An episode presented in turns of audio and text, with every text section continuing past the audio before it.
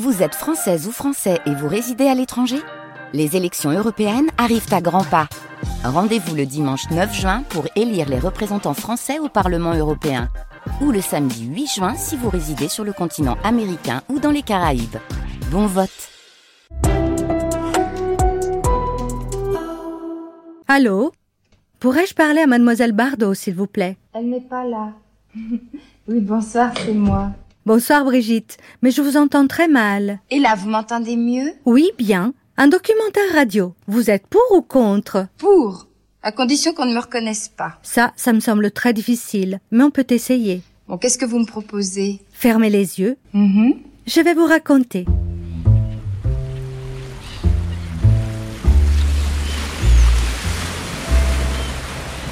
Mr. Sand,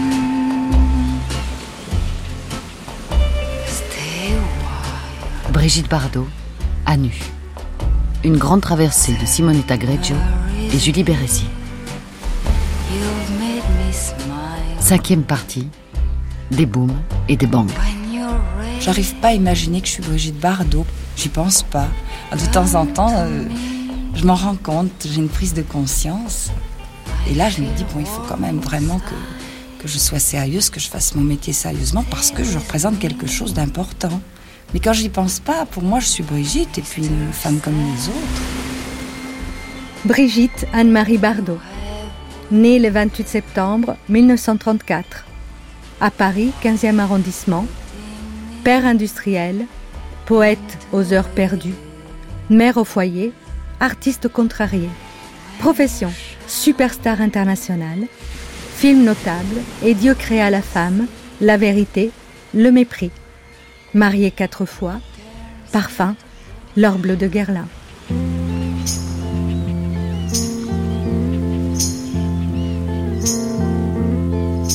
Sometimes I feel so happy. Sometimes I feel so sad. Les yeux surlignés de Cole, habillé en cuir noir, en mini-robe courage, nombril à l'air ou en Cléopâtre tout métal Paco Rabanne, vous êtes Brigitte, belle à mourir. Serge Gainsbourg trébuche, tombe, se casse la gueule, s'en remet. L'amour est un boomerang, agitant le cœur blessé, et les larmes sont dingues, et les corps donnés. On se trompe sur les prénoms des amants, on les appelle tous chéris. Les caresses d'un soir ou d'un marivolage sont les mêmes si on ferme les yeux. Les coups de cœur sont comme les coups de soleil, ça crame. Puis la nuit s'écoule et on se retrouve au matin les yeux battus. Avec des lunettes de soleil noir, ça peut passer. Vous n'avez jamais économisé une histoire, quelle qu'elle soit. De l'avoir si bien fait, on a dit que vous l'aviez trop fait. Ce mambo est très dansant et il a beaucoup de succès auprès de nos élèves.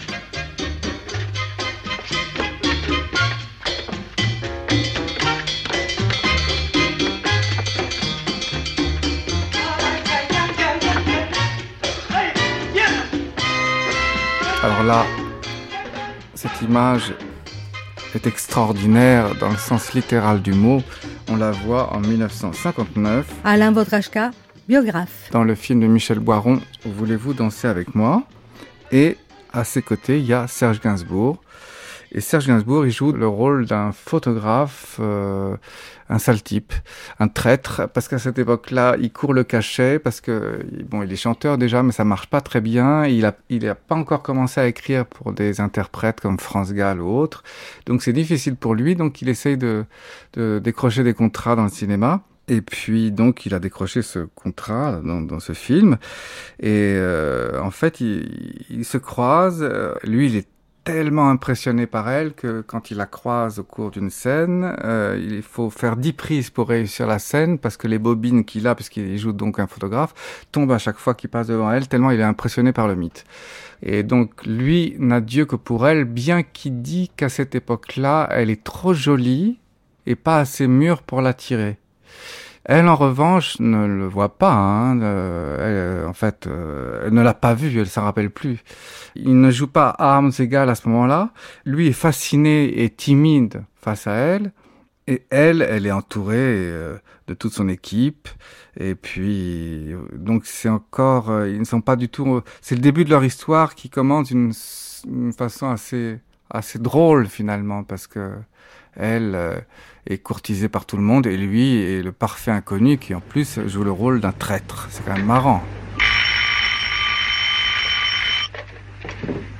Allô? Allô, monsieur Dandieu? J'aurais bien aimé vous voir, monsieur Dandieu. À quel sujet? J'étais un ami intime de cette pauvre Anita. C'était bien 500 000 que vous deviez lui remettre l'autre soir pour récupérer vos photos. Vous n'avez pas voulu payer? Vous avez eu tort, car maintenant la police vous recherche, monsieur Dandieu. Et les prix vont monter. Et moi je vous emmerde, monsieur. Allez me dénoncer à la police, je m'en fous. C'est pas moi qui ai tué Anita Flores. Voilà. Il se rencontre la seconde fois chez Claude Bouling. Claude Bouling, qui est l'arrangeur attitré de Brigitte Bardot à ce moment-là. Donc, c'est une séance de travail. Euh, euh, tous les trois se voient. Et lui, euh, il arrive avec euh, trois ou quatre lignes d'une chanson qui s'appelle déjà L'appareil à sous, mais elle n'est pas plus avancée que ça. Et c'était sa tactique à Gainsbourg. Il se faisait désirer parce que s'il était arrivé avec une chanson déjà finie, il y avait un côté je vends mon truc. Là, c'était regardez ce que je viens de faire, mais je vais finir ça pour vous. Et ça éveille le, désir, ça éveille la curiosité. Et ça a fonctionné puisqu'elle l'a enregistré d'emblée.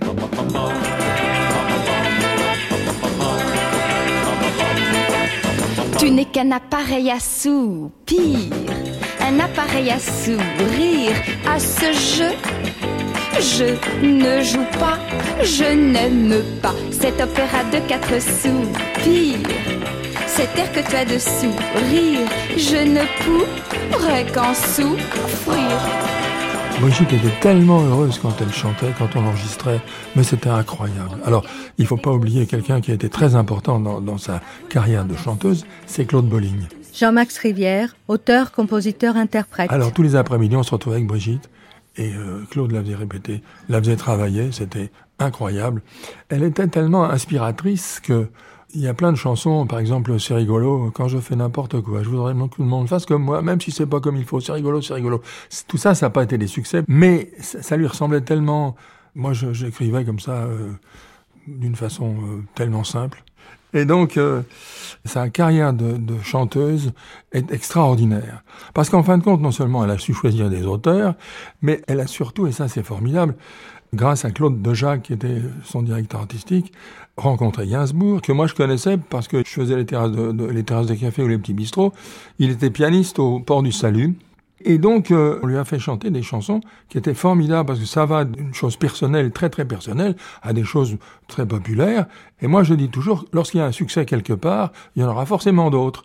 Et donc, euh, bien sûr, bien sûr, dans son premier bouquin, ça c'est Brigitte, elle dit, oui, Jean-Max Rivière était jaloux de Serge. Alors, il faut vous dire que j'ai écrit une chanson, et ça, c'est, il y a des chansons dont on est fier. Mais par exemple, la chanson dont je ne suis pas fier, mon copain Gérard Bourgeois m'a dit, c'est Brigitte qui t'a demandé un jour, fais une chanson contre Serge. Et j'ai écrit une chanson qui fait Je n'ai jamais eu peur de rien, j'ai déjà vu des monstres, et pourtant moi j'en connais un. Oh qu'il est vilain, oh qu'il est vilain. Il est passé par ici, coucou, il repassera par là, et mettra la corde au cou, coucou à toutes celles qu'il verra.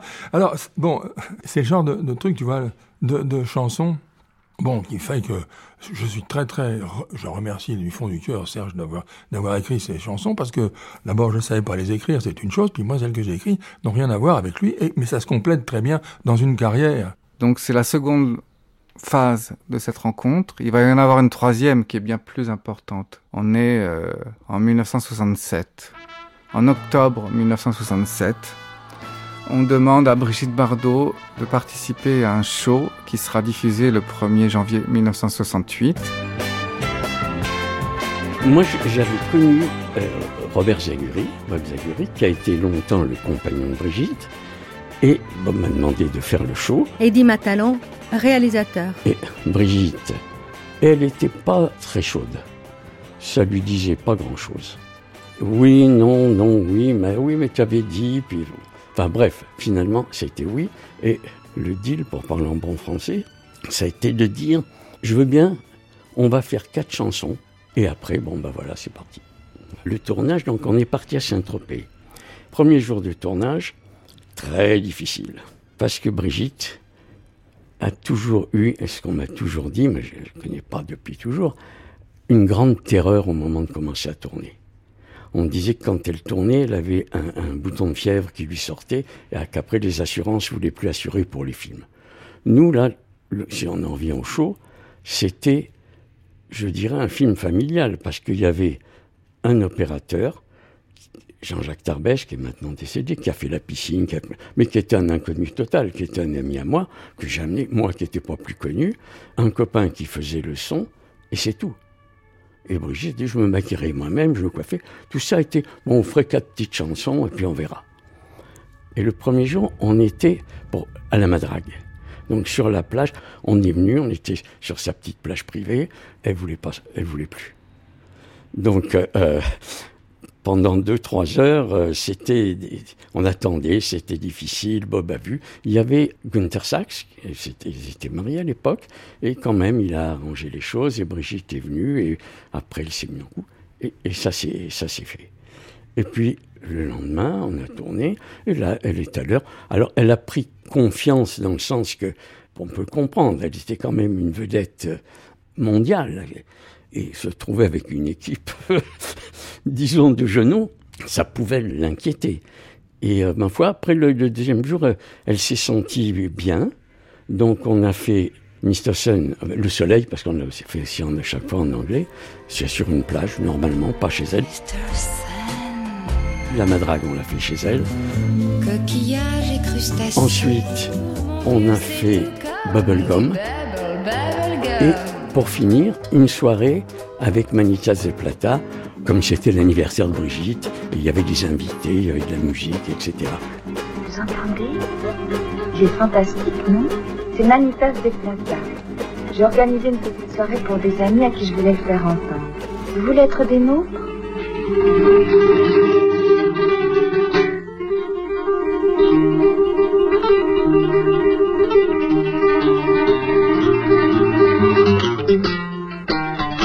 Elle est assez paniquée parce que ça se passe pas bien.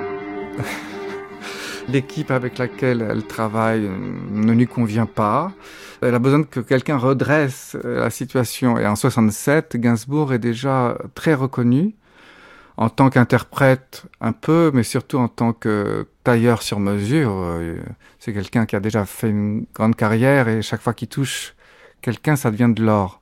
Donc, euh, elle le contacte à ce moment-là, en fait, pour qu'il essaye de, de, mettre en forme ce show, de l'agrémenter, de, de, trouver quelque chose de, cohérent à, tout ça. Et puis, euh, donc, ils se rencontrent, et puis, ça passe bien entre eux. C'est là vraiment qu'ils se rencontrent, parce que là, ils sont, ils sont tous les deux seuls pour la première fois. Et puis, euh, dès les jours qui suivent, Gainsbourg écrit une chanson qui s'appelle Harley Davidson. Donc, euh, elle le convoque, entre guillemets, chez elle, avenue Paul Doumer, où, elle dispose d'un playel. Et là, il commence à jouer les premières mesures de Harley Davidson. Et elle est pétrifiée, terrifiée. Elle essaye de chanter, de, de mettre sa voix sur cette chanson. Elle est bloquée complètement, pour plusieurs raisons. D'abord parce qu'elle est complètement impressionnée par Gainsbourg, complètement. Par son autorité discrète.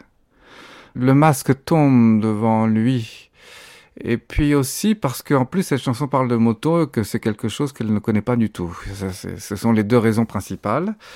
Et puis lui, il, songe tout de suite à boire du champagne parce qu'il pense que ça va euh, faire en sorte que la glace va se rompre. Et, ça fonctionne. Elle y va, elle chante euh, comme ça, il accompagne au piano Harley Davidson. Et puis hop, euh, elle arrive à intégrer le personnage et à faire de cette héroïne à moto une femme charnelle qui vibre aux trépidations de sa machine, je dirais.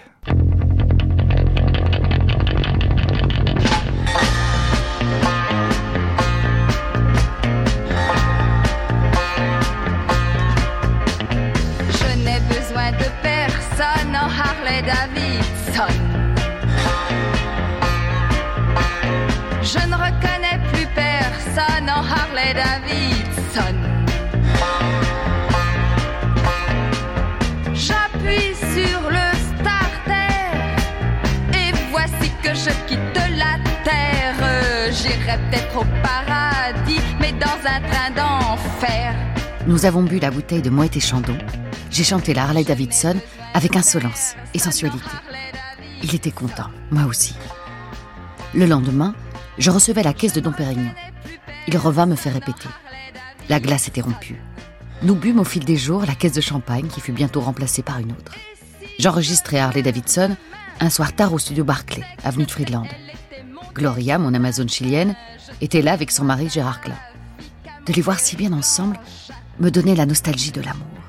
Après l'enregistrement, alors que nous allions souper tous les quatre, je pris furtivement la main de Serge sous la table. J'avais un besoin viscéral d'être aimé, d'être désiré, d'appartenir corps et âme à un homme que j'admire, que j'aime, que je respecte. Ma main dans la sienne provoqua à l'instant même un choc de part et d'autre. Une électrocution ininterrompue, incontrôlable. Une envie de broyer, de se fondre. Une alchimie magique et rare. Une impudeur pudiquement infinie. Ses yeux rejoignirent les miens et ne les quittèrent plus. Nous étions seuls au monde. Seuls au monde. Seuls au monde. De cette minute qui dura des siècles et qui dure encore, je ne quittais plus Serge, qu'il ne quitta jamais.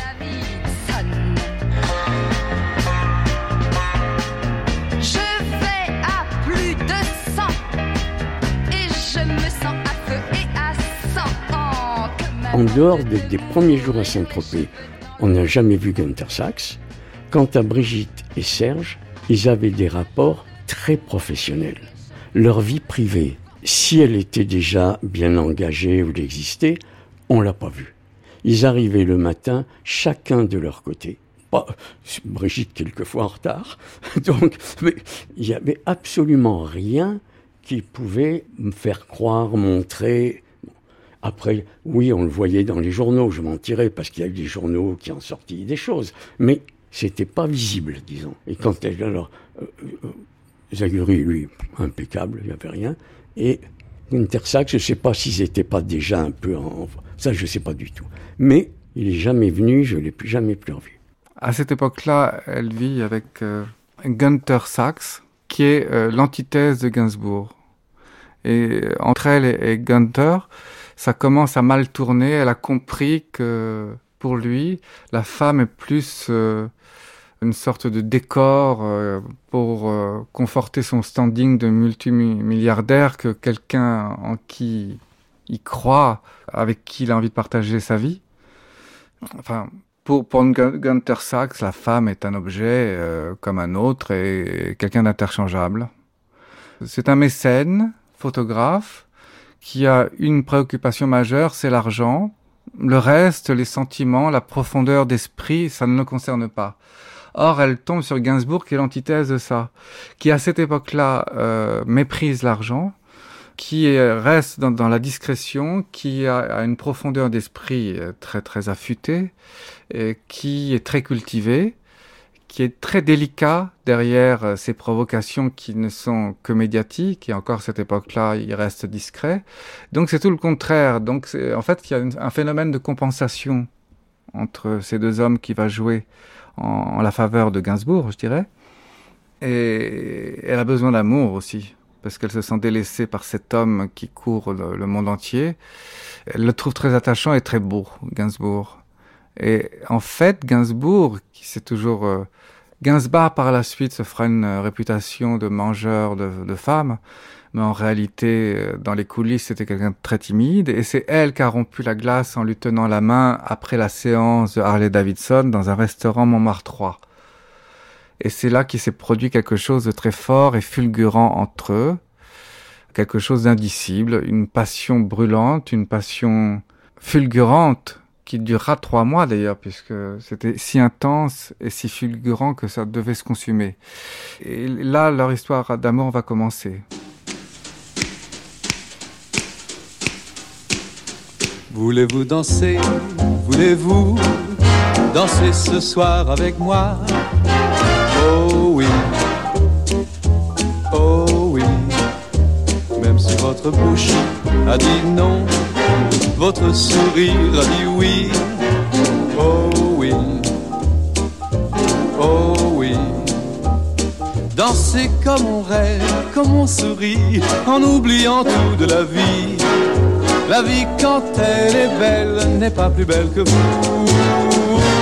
Voulez-vous danser avec moi?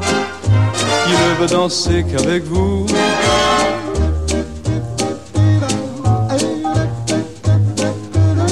Vous danserez avec moi demain, ce soir ou cette nuit.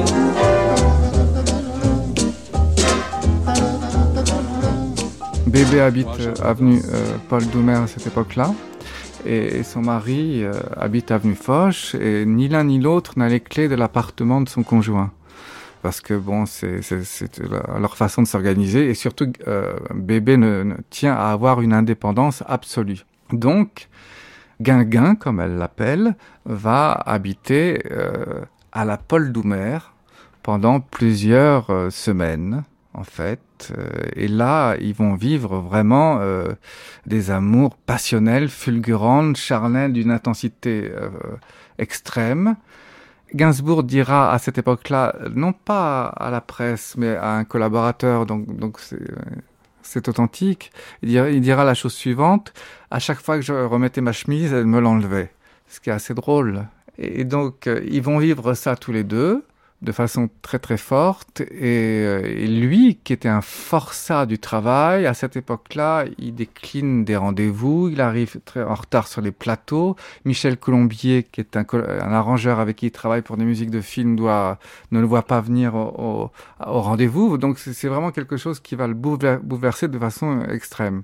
Et là donc à cette époque-là euh, il va lui écrire plusieurs chansons et la première c'est Bonnie and Clyde qui lui apporte sur le plateau du petit déjeuner qui raconte l'histoire de deux truands et, ensemble ils, chanteront cette chanson qui va se graver dans l'inconscient collectif aussi bien au niveau de musical que sur le plan visuel. Restera gravée l'image de, ces deux interprètes qui chantent cette chanson sur euh, les plateaux. Et elle euh, avec son look comme ça de, de femme euh, encanaillée. Ça va rester ça, dans l'inconscient collectif, cette image-là. Alors voilà, Clyde a une petite amie. Elle est belle et son prénom c'est Bonnie. À eux deux, ils forment le gang Barrow. Leur nom Bonnie Parker et Clyde Barrow. Bonnie and Clyde. C'était les shows à la télévision, donc j'habillais tout le show, et naturellement Brigitte, comme on la voit en Harley Davidson et tout ça. Jean Bouquin, couturier. Et puis, naturellement, elle fait une chanson, puisque Gainsbourg fait des chansons pour elle, et elle fait des chansons avec Gainsbourg. Donc, naturellement, qu'est-ce qu'il a fait Gainsbourg? Il a, il, a, il a séduit Brigitte, et séduit Brigitte, elle l'a trouvé amusant, elle l'a trouvé drôle, elle l'a trouvé plein d'humour, elle l'a trouvé... Et puis, ces gens-là qui sont trintignants, qui sont euh, Vadim et qui sont euh, Gainsbourg. Ils ont ce talent, d'ailleurs, parce que les deux, Gainsbourg et, et, et, et une autre amie, euh, Vadim, sont de l'Est. Ils ont cette espèce de fragilité, cette force invraisemblable, intelligente, de paraître. Ils, ils, font jamais, ils draguent pas, ils font pas de séduction, ils se laissent venir, ils bougent pas. Et donc Vadim et Gainsbourg se laissaient séduire et vous avez envie, ils sont tellement fragiles que vous avez envie de lui dire, oh écoute, on, va prendre un thé, puis oh, t'en fais pas, on va ça. Et puis donc, L'empathie fait que d'un seul coup, vous avez envie. Et c'est ce qui s'est passé avec Brigitte. Elle avait envie de, qu'il soit pas malheureux. Et donc, il n'a pas été malheureux, je vous rassure. il y avait un autre problème. L'autre problème, c'est que elle était mariée avec euh, quelqu'un qui était pas très sympathique. Mais là, elle, avait une faiblesse, on n'est pas toujours bon goût, enfin, elle sera pas de mon avis, elle a euh, sans doute raison. Et, donc, c'était euh, notre ami l'allemand, et, et, Günther Sachs. Et Günther Sachs euh, était naturellement, comme les hommes le sont toujours, très jaloux, bien sûr. Et elle voyait donc Gainsbourg pendant l'émission, et lui était très jaloux. Alors elle disait non non ne t'inquiète pas, je suis avec Jean et Simone et nous on servait de, de, de, chaperon.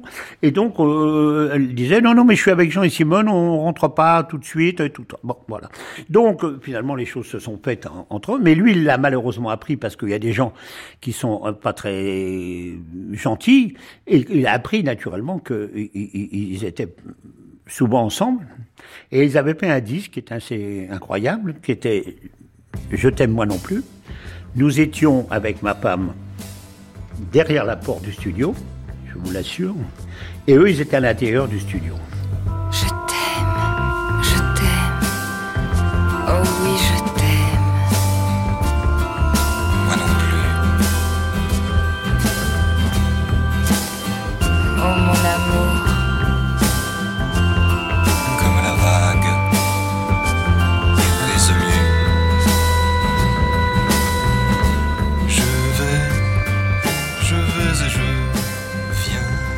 Fut un amour fou. Un amour comme on en rêve. Un amour qui restera dans nos mémoires et dans les mémoires. Aujourd'hui encore, quand on parle de Gainsbourg, on lui associe toujours Bardot. Malgré toutes les femmes qui ont jalonné sa vie et tous les hommes qui ont partagé la mienne.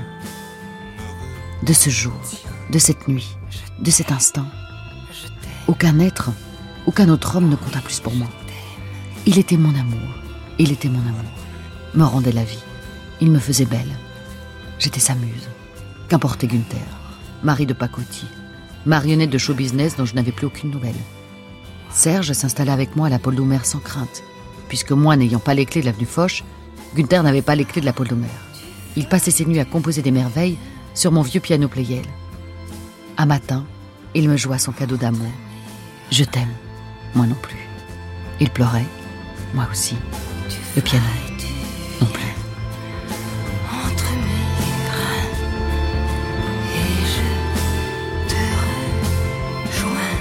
Ça, c'est une vision légendaire. Euh, la réalité, c'est que lui, un soir, il s'est bourré la gueule, comme ça lui arrivait, et comme ça lui arrivera par la suite, et que euh, finalement, pour se faire pardonner, il lui écrit euh, la chanson qu'elle rêvait, et qui correspond à son désir d'avoir la, la plus belle chanson d'amour qui ait jamais existé. Et donc, ça s'appelle Je t'aime moi non plus. Mais là aussi, euh, quand même, la musique, c'est une récupération d'une bande originale d'un film qui était en train de faire. Donc, la magie n'est pas aussi féerique que ça. Quoi qu'il en soit, euh, cette chanson va poursuivre l'histoire avec des tas de rebondissements.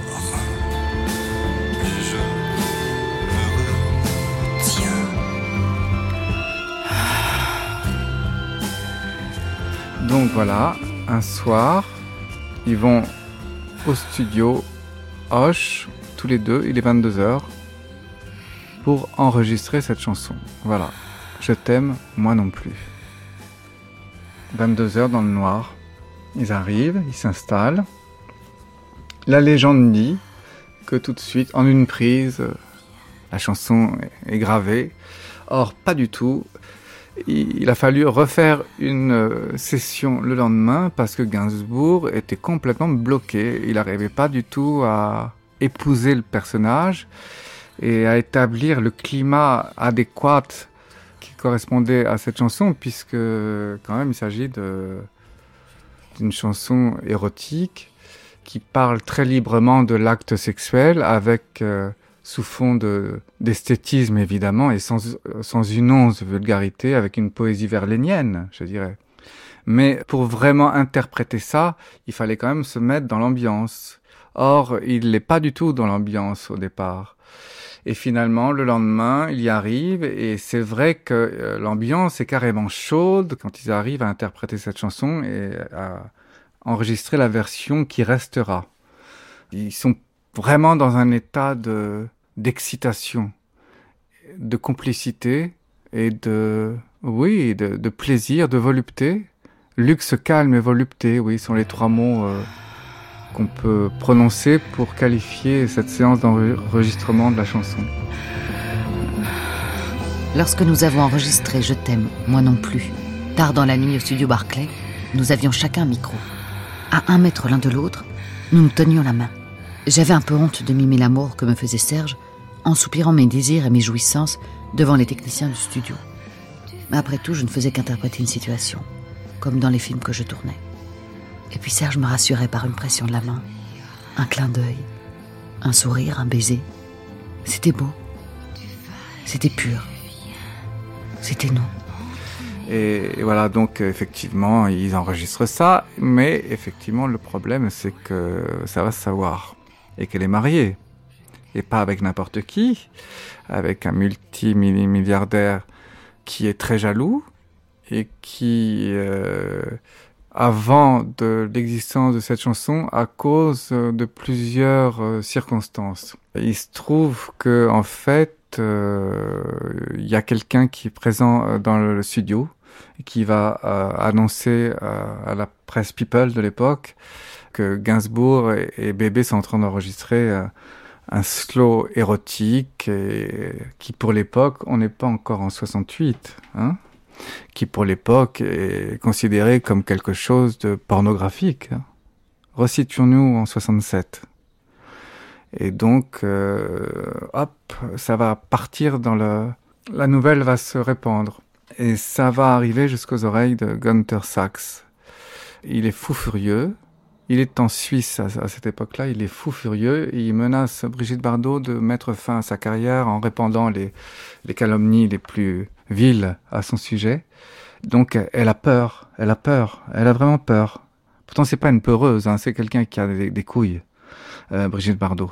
Mais là, euh, elle est vraiment dans, dans, la peur, dans la menace, et elle euh, supplie Gainsbourg de ne pas publier cette chanson. Et donc, Barclay, qui fait le, disque, naturellement, reçoit des papiers bleus, notre ami Günther Sack qui interdit le, disque. Donc, on sort pas le disque. Il a été peut-être 24 heures dans le commerce. On l'a entendu quelques fois. En plus, Gainsbourg était quelqu'un de très délicat. Ça n'était pas, c'était un faux méchant. C'est tellement plus euh, agréable les faux méchants que l'inverse. Donc, il va écrire à, à, la maison de disques par lettre recommandée en expliquant la situation, en disant qu'il faut pas sortir ça, sinon ça serait désastreux pour Brigitte Bardot. Et donc, euh, Claude Dejac, qui est le directeur artistique euh, de Serge Gainsbourg, va donner le master de Je moi non plus aux huissiers qui vont mettre ça de côté. Sauf que sur Europe 1, quelque temps après, on entend une chanson ainsi présentée. C'est la première et la dernière fois que vous l'entendrez. On entend la chanson. Et là, le scandale redouble. c'est terrifiant. Ce n'est plus que Gunther qui déchaîne un scandale, c'est tout le monde. Alors la question reste entière. Est-ce que c'est Claude Dejac qui a fait une copie qu'il a donné euh, à Repin. Est-ce que c'est Gainsbourg lui-même? On ne sait pas, puisqu'ils sont plus là pour qu'on les interroge. Et à partir de ce moment-là, euh, Gainsbourg et, et Bébé vont être traqués par les paparazzi. Ils peuvent plus aller de nulle part euh, sans être embêtés. Euh, tout le monde les poursuit, les courses. C'est terrible pour eux, quoi. C'est insupportable. Euh. Donc là, là, ça, ça commence à, à devenir très douloureux pour eux, euh, toute cette histoire. L'atmosphère de recueillement de Noël a même donné des regrets à l'un de ses artistes, en l'occurrence Serge Gainsbourg. Il vient d'écrire et d'enregistrer une chanson avec Brigitte Bardot. Son titre, vous ne le connaissez peut-être pas encore, Je t'aime, moi non plus. Je n'ai pas eu l'occasion d'entendre ce disque, mais paraît-il, il, n'est pas à mettre sur tous les électrophones. C'est un poème d'amour qui, paraît-il, pourrait choquer certaines oreilles. Serge Gainsbourg vient donc d'écrire à la firme qui édite ses disques en demandant en dernière minute que cette chanson je t'aime, moi non plus, ne soit pas publié. Nous lui avons demandé ce qui a justifié une telle décision. Il y a eu un article scandaleux dans un journal scandale. Pas question de faire un scandale avec ce titre parce qu'il est trop beau. Oui, je t'aime, moi non plus. Oui, c'est un disque érotique évidemment, qui, qui aurait été interdit au moins de 18 ans. Mais la musique était très pure. Pour la première fois de ma vie, j'écrivais une chanson d'amour. Voilà. Et voilà ce qu'il y en est. Je faisais des chansons cyniques. Et on les acceptait, j'écris une chanson d'amour, on, la prend mal. Alors, puis je chantais cette chanson avec Bardot qui, bah, qui, a, qui interprété ça de façon merveilleuse. Et vous êtes satisfait de cette coopération? Très bien, oui. Ravi même. Elle chante bien? Ah oui, là je, vais chanter de façon dramatique et c'est très bien. Vous passez un bon Noël? Seul, oui. Je pense qu'on arrivera tout de même à écouter ce disque de Serge Gainsbourg, chanté avec beaucoup de talent par Brigitte Bardot aussi. La relation euh, Gainsbourg-Bardot participe de la légende. David Teboul, réalisateur. Ce qui est le, le plus accessible aujourd'hui de la légende. Gainsbourg, euh, c'est le dernier à avoir amené Brigitte euh, vers quelque chose d'un peu, on va dire, de, de pop. C'est pas mal. Je on peut dire qu'elle a fini avec euh, Serge et c'est c'est pas mal.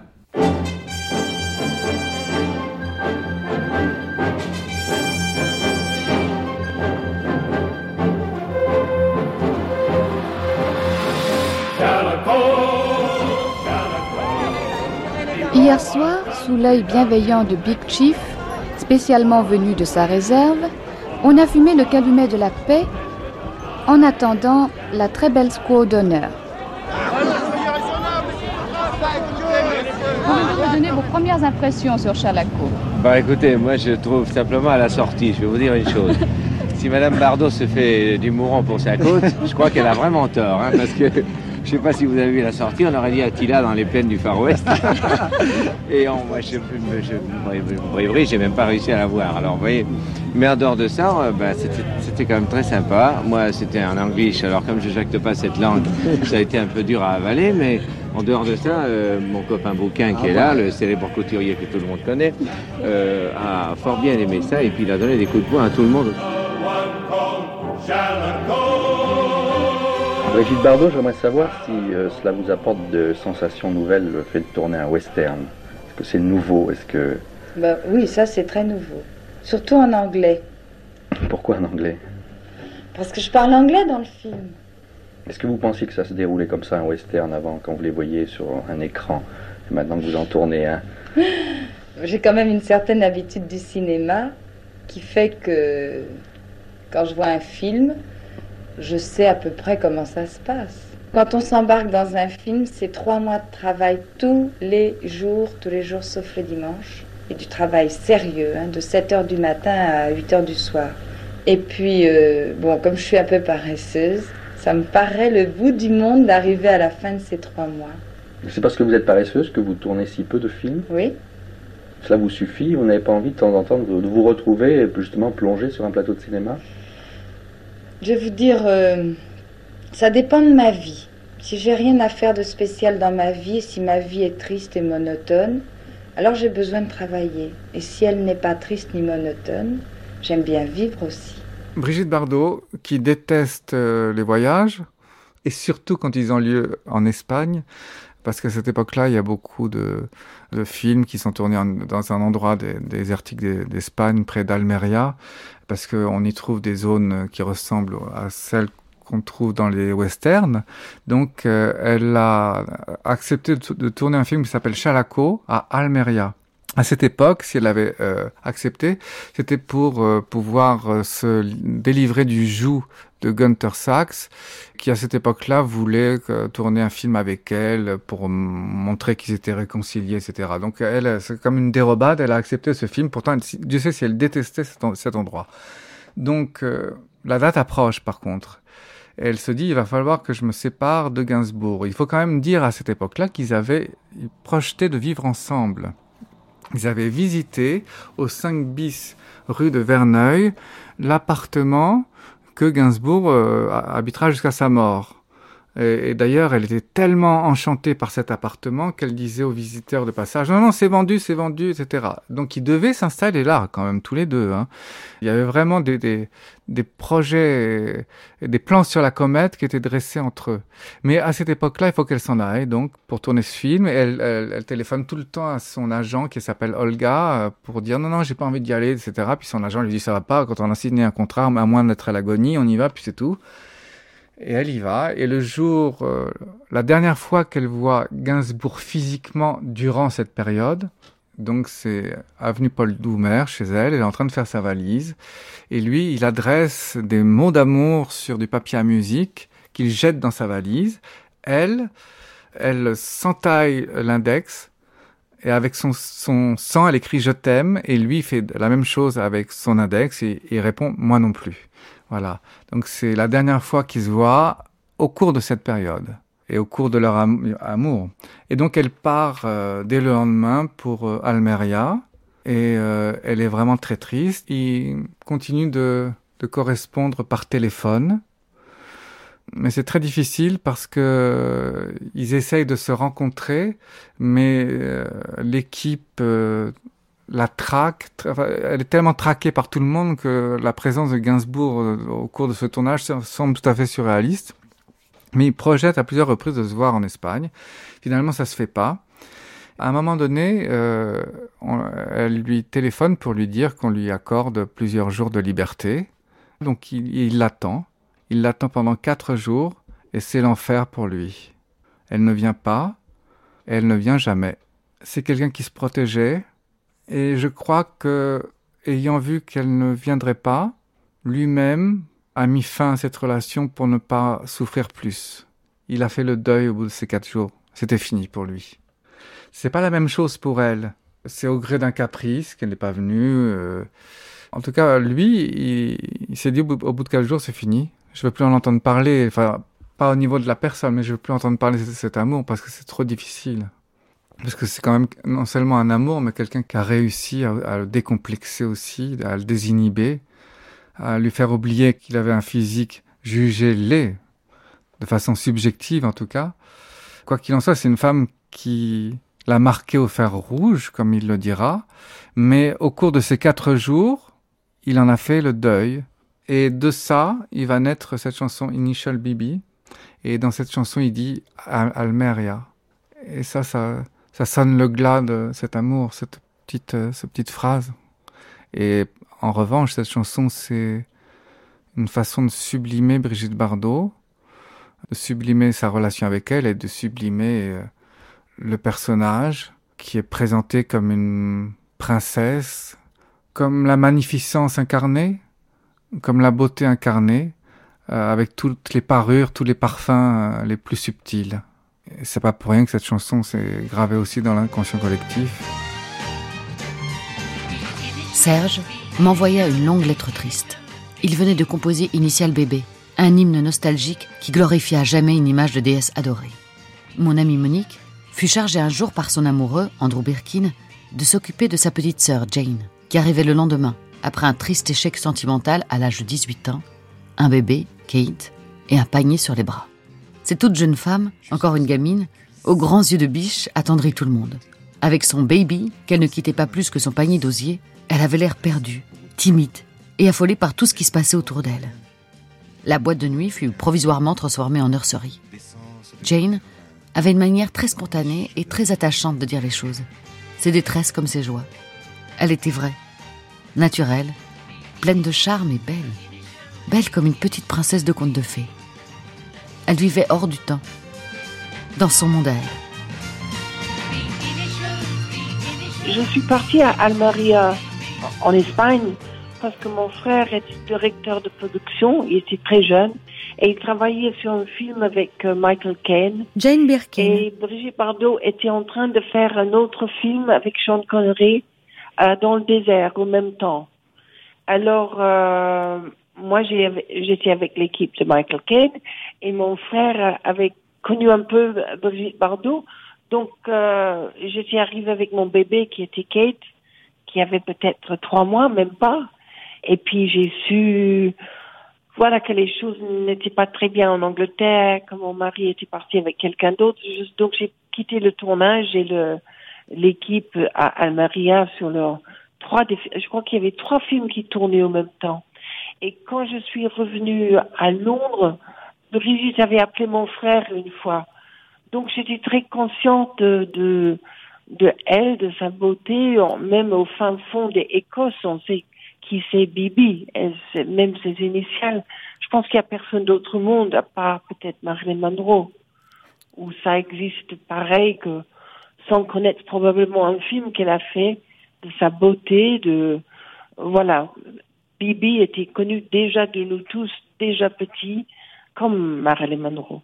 Alors, un an plus tard, je suis partie pour la France pour faire un film qui s'appelle Slogan avec Serge Gainsbourg. Et j'en parlais tellement que mon frère a trouvé que j'en parlais trop pour n'être pas intéressée du tout. Donc, c'est peut-être je protestais trop, comme on dit en, en, dans le pièce de Shakespeare. La dame proteste trop. Ben voilà, peut-être je protestais trop et je trouvais qu'il ne faisait pas attention à moi, qu'il s'en foutait complètement. Voilà, j'avais cette impression-là. Et plus tard, quand j'ai tiré sur une piste de danse, au tout début, quand Grambla a eu la gentillesse de nous inviter à dîner tous les deux et puis s'éclipser, j'ai compris qu'il marchait sur mes pieds, qu'il savait pas danser et que tout ce qui semblait être arrogant ou, ou hautaine ou même carrément méchant n'était rien. C'était juste un, un semblant pour se protéger lui qui était farouchement timide, mais terriblement. Et ça, c'était formidablement attractif. Il était unique. C'est vrai qu'il ressemblait à personne d'autre. Il avait une telle douceur, une telle euh, gentillesse en privé, quand les gens disaient, oh là là, il est dangereux. Il disait, pareil un peu comme pour Byron, il disait mad, bad and dangerous to know. Et moi, je me suis dit, en fait, c'est un chou. Les gens ne le savent pas, mais c'est un amour d'homme. Et c'était le cas. Alors, quand j'étais avec lui à Saint-Tropez, moi, je tournais la piscine avec Delon. Nous étions un soir dans un restaurant, je crois, et Serge était en face de la porte et moi, j'étais dos à la porte. Et pendant qu'on mangeait, j'ai vu qu'il était devenu blême. Et je me suis retournée, c'était parce que Bardot était rentré dans le dans le restaurant. Donc j'ai compris qu'il n'était pas indifférent, qu'il était encore euh, euh, tout chamboulé. Donc c'était un homme très tendre et qui a gardé des, une amitié avec elle longtemps. Euh, euh ils déjeunaient ensemble ou dînaient ensemble en face de sa maison rue de Verneuil et a gardé l'image d'elle très précieusement, je crois. Alors, j'étais très au courant d'elle, donc, et comme j'avais j'ai entendu les chansons Les choses Bibi, dans les chansons il y avait Almaria, donc j'avais bien compris que c'était ça leur rupture. Serge portait le bac de mariage que Bardot lui avait donné pendant encore à peu près euh, six mois, je crois. C'est dans mon journal intime où j'ai dit, ah, ce soir, Serge a enlevé le bac que Bardot lui a donné, où j'avais compris que j'étais quelque chose pour lui. Vous connaissez la suite La jolie petite biche rencontra par un de ces hasards aussi imprévisibles qu'implacables le grand méchant loup. Elle l'aima, lui non plus. Je crus mourir lorsque j'entendis un peu plus tard l'enregistrement de cette chanson interprétée par Serge et Jane. Mais c'était dans l'ordre des choses. Je n'en voulus jamais ni à l'un ni à l'autre. Au contraire, je m'en voulus à moi, de ma lâcheté, de mon manque de décision, de ma façon de croire que tout m'était dû, du mal que j'ai pu faire inconsciemment et qui me retombait comme un pavé sur le cœur. Entre tes reins, je vais et je viens entre tes reins et je me retiens. Je t'aime, je t'aime, oui je t'aime. Donc c'est c'est en 68 où Serge m'avait demandé si je voulais bien chanter ce chanson qui était Je t'aime moi non plus. Je l'avais entendu chez ses parents. Il le jouait pour les amis journalistes qu'il aimait beaucoup. Et du coup, je l'avais entendu aussi. Alors, quand il y avait question de le, de le chanter, évidemment, j'ai dit oui, oui, oui euh, immédiatement, tellement le tout me semblait torride. La version avec Bardot, peut-être encore plus pour moi que le mien, parce que c'était plus dense, plus érotique, plus, euh, féminin. J'avais entendu une fois et ça m'a ça, m'a énormément marqué aussi. Il y avait beaucoup de personnes autour, comme euh, euh, euh Mireille Darc qui disait à, Serge alors cette chanson, quand est-ce que tu vas le faire rechanter, etc. Donc les possibilités que Serge le chante avec quelqu'un d'autre aussi proche qu'il avait fait avec Bardot et je l'avais, j'avais vu les photos et il avait des photos d'elle partout chez ses parents, life size, dans son salon. Évidemment, j'ai dit oui par pure euh, jalousie et de et de peur qu'il chante ça avec quelqu'un d'autre.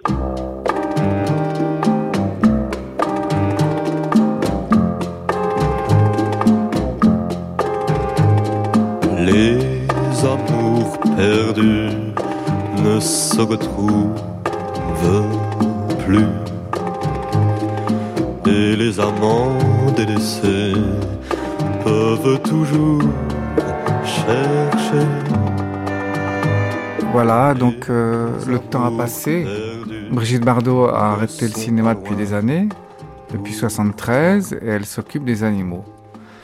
Gainsbourg vient de se faire opérer du foie à cette époque-là, à cause d'un cancer du foie qui à l'époque n'est pas est tenu secret. Et donc, euh, comme quelqu'un qui pressent qu'il va, qu'il n'en a pas trop pour longtemps, il a envie de revoir les personnes qui ont marqué sa vie. Donc, il lui téléphone en disant qu'il a envie de la voir. Elle, elle est ravie, elle est émue. Et elle se dit, mais lui qui adore le luxe, euh, moi qui ai une maison très bohème, avec, occupée par des animaux, comment ça va se passer?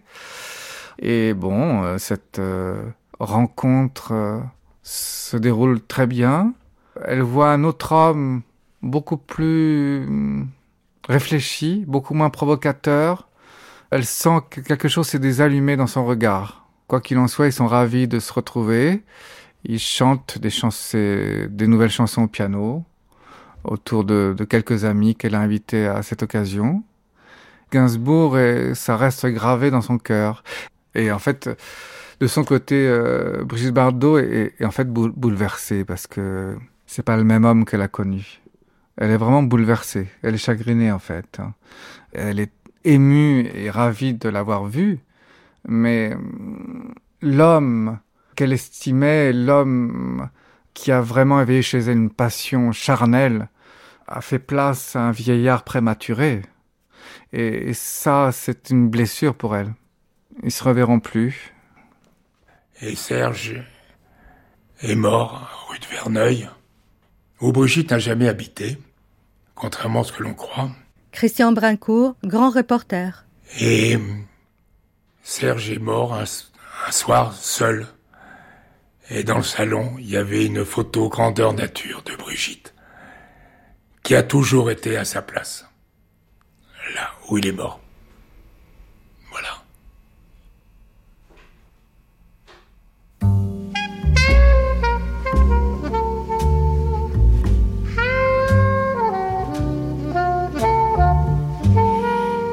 Ils ont tous les mêmes manières. De peser au creux de nos lits, abandonnés à leur mystère, sans façon déserte en nos vies. Ils ont tous les mêmes manières, hommes, les hommes endormis.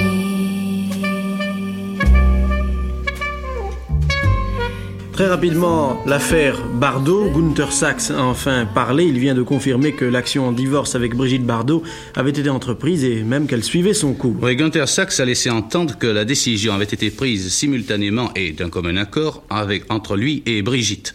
Le playboy industriel millionnaire a quitté le camp de nudistes de l'île de Sylt pour se rendre en Allemagne. Il sera à Paris au début de la semaine prochaine. Et pour terminer ces informations générales, Yves Pépin, l'idylle se poursuit entre Brigitte Bardot et son nouveau chevalier servant, Gigi Rizzi.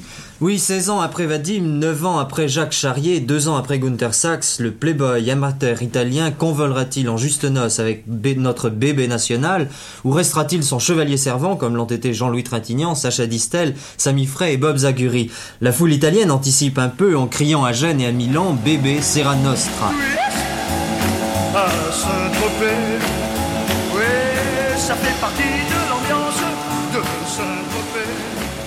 Ero fidanzato con la notte quando ci siamo conosciuti. Sembravi un marziano, un extraterrestre di stratosferica bellezza. J'étais fiancé à la nuit quand nous nous sommes rencontrés. Tu ressemblais à un martien, un extraterrestre d'une beauté stratosphérique. Et tu n'étais pas ce personnage despotique décrit dans les journaux. Tu étais fragile, mélancolique, intelligente, sensible, jalouse de ton intimité. Tu devenais furieux si quelqu'un la violait. Comme les photographes qui utilisaient le flash comme un bazooka. Il y a des mythes construits en carton-pâte. Pas de foutaise, tu étais vrai. C'est pour ça qu'on t'a tellement aimé. Ceux qui étaient à tes côtés pensaient qu'ils étaient les hommes les plus chanceux du monde. On voulait juste respirer le même air que toi. Chère Brigitte, après Gigi, Patrick. Et après Patrick, Laurent, Warren Beatty, Nino Ferrer, Mirko, d'autres encore, des connus et des inconnus. Kyriel d'amoureux à la petite semaine. Vous les vouliez passionnés, mais il l'était trop. Alors, vous les vouliez apaisants, mais la camomille, vous réussissez moins bien que le champagne. Vous avez plus pleuré, en fin de compte, pour les chiens qui, comme des anges gardiens, vous ont accompagné fidèlement, que pour les garçons qui partageaient votre vie et vous trompaient régulièrement. Trop de monde, pas assez. Trop de baisers, pas ce que vous vouliez. Mais vous aviez ici votre refuge, et la mer et le soleil, et la madrague, mouillée par les vagues d'une mer si bleue. Elle a pris la vie euh, comme sa monnaie, quoi, avec euh, les choses qui vous viennent. Voilà. Donc elle, elle, a embrassé la vie et elle a embrassé les hommes qu'elle a envie d'embrasser, qui lui ont pas rendu service, qui n'ont jamais été récompensés. Ils l'ont pas récompensé. Elle a souffert, malheureusement, deux trois fois euh, tenter de mettre fin à ses jours avec des gens qui ne la méritaient pas je crois qu'il il, il fantasmait de pouvoir se dire euh, d'additionner euh, euh, son nom sur leur calepin de, de danse, mais je crois qu'il n'avait pas cet amour. Le mec, il était tellement content de pouvoir. Alors j'en ai connu qu'un, sans doute Brigitte serait pas forcément d'accord avec moi. C'était Bob Zaguri, qui n'a pas profité d'elle en aucun cas. Jamais je l'ai vu se servir de Bardot. Alors que quand vous êtes à Saint-Tropez, comme je l'ai été pendant des années, et dans ces bibelots, dans ces choses-là, vous voyez bien qu'il y a une espèce de cours qui se fait, et puis on se met, que ce soit pour Johnny ou d'autres, et puis que de toute façon, les gens-là, mais ils sont seulement intéressés à se montrer et à se servir de vous, mais pas de vous servir. Il y a cette notion aussi qui m'a pas intéressé, on peut pas s'intéresser à tout, qui est la fête. Bardot est une femme qui aimait faire la fête. Et quand on fait la fête, eh ben, les lendemains sont toujours un peu redoutables. Pardon, c'est une femme qui se lève le matin et qui dit Ah, mince, je crois que j'ai fait des bêtises ce soir, cette nuit. Je crois que j'ai fait des bêtises cette nuit. Ah, je suis vraiment idiote, quoi. Voilà, ça c'est Bardot.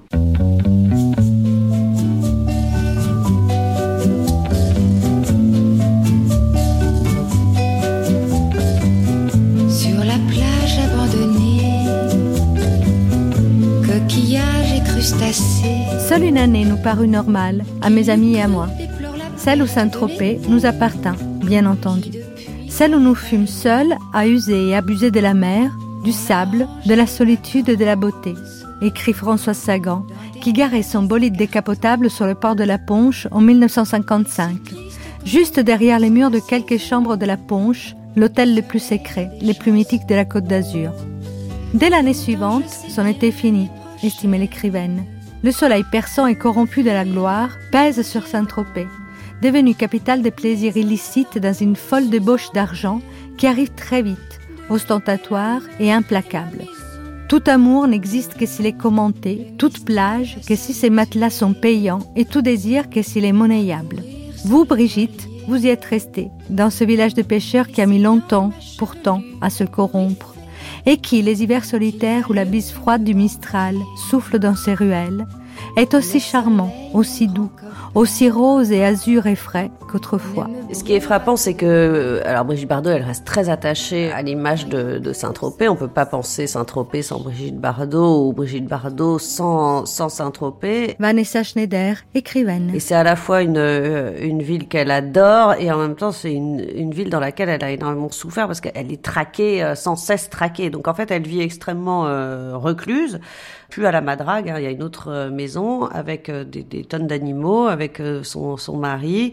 Et elle, vit recluse parce que sa, sa vie était donc elle continue à, avoir évidemment des fans qui viennent sur sa route au bord de son jardin de sa propriété. Mais il y avait aussi des bateaux de touristes qui partaient de Saint-Tropez qui faisaient des boucles devant la Madrague pour s'approcher le plus près possible et essayer que les touristes puissent la voir là où l'apercevoir sortant de sa maison ou en maillot de bain ou se baigner ou se euh, et elle les entendait elle entendait les micros des bateaux jusqu'à l'intérieur de, de, sa maison.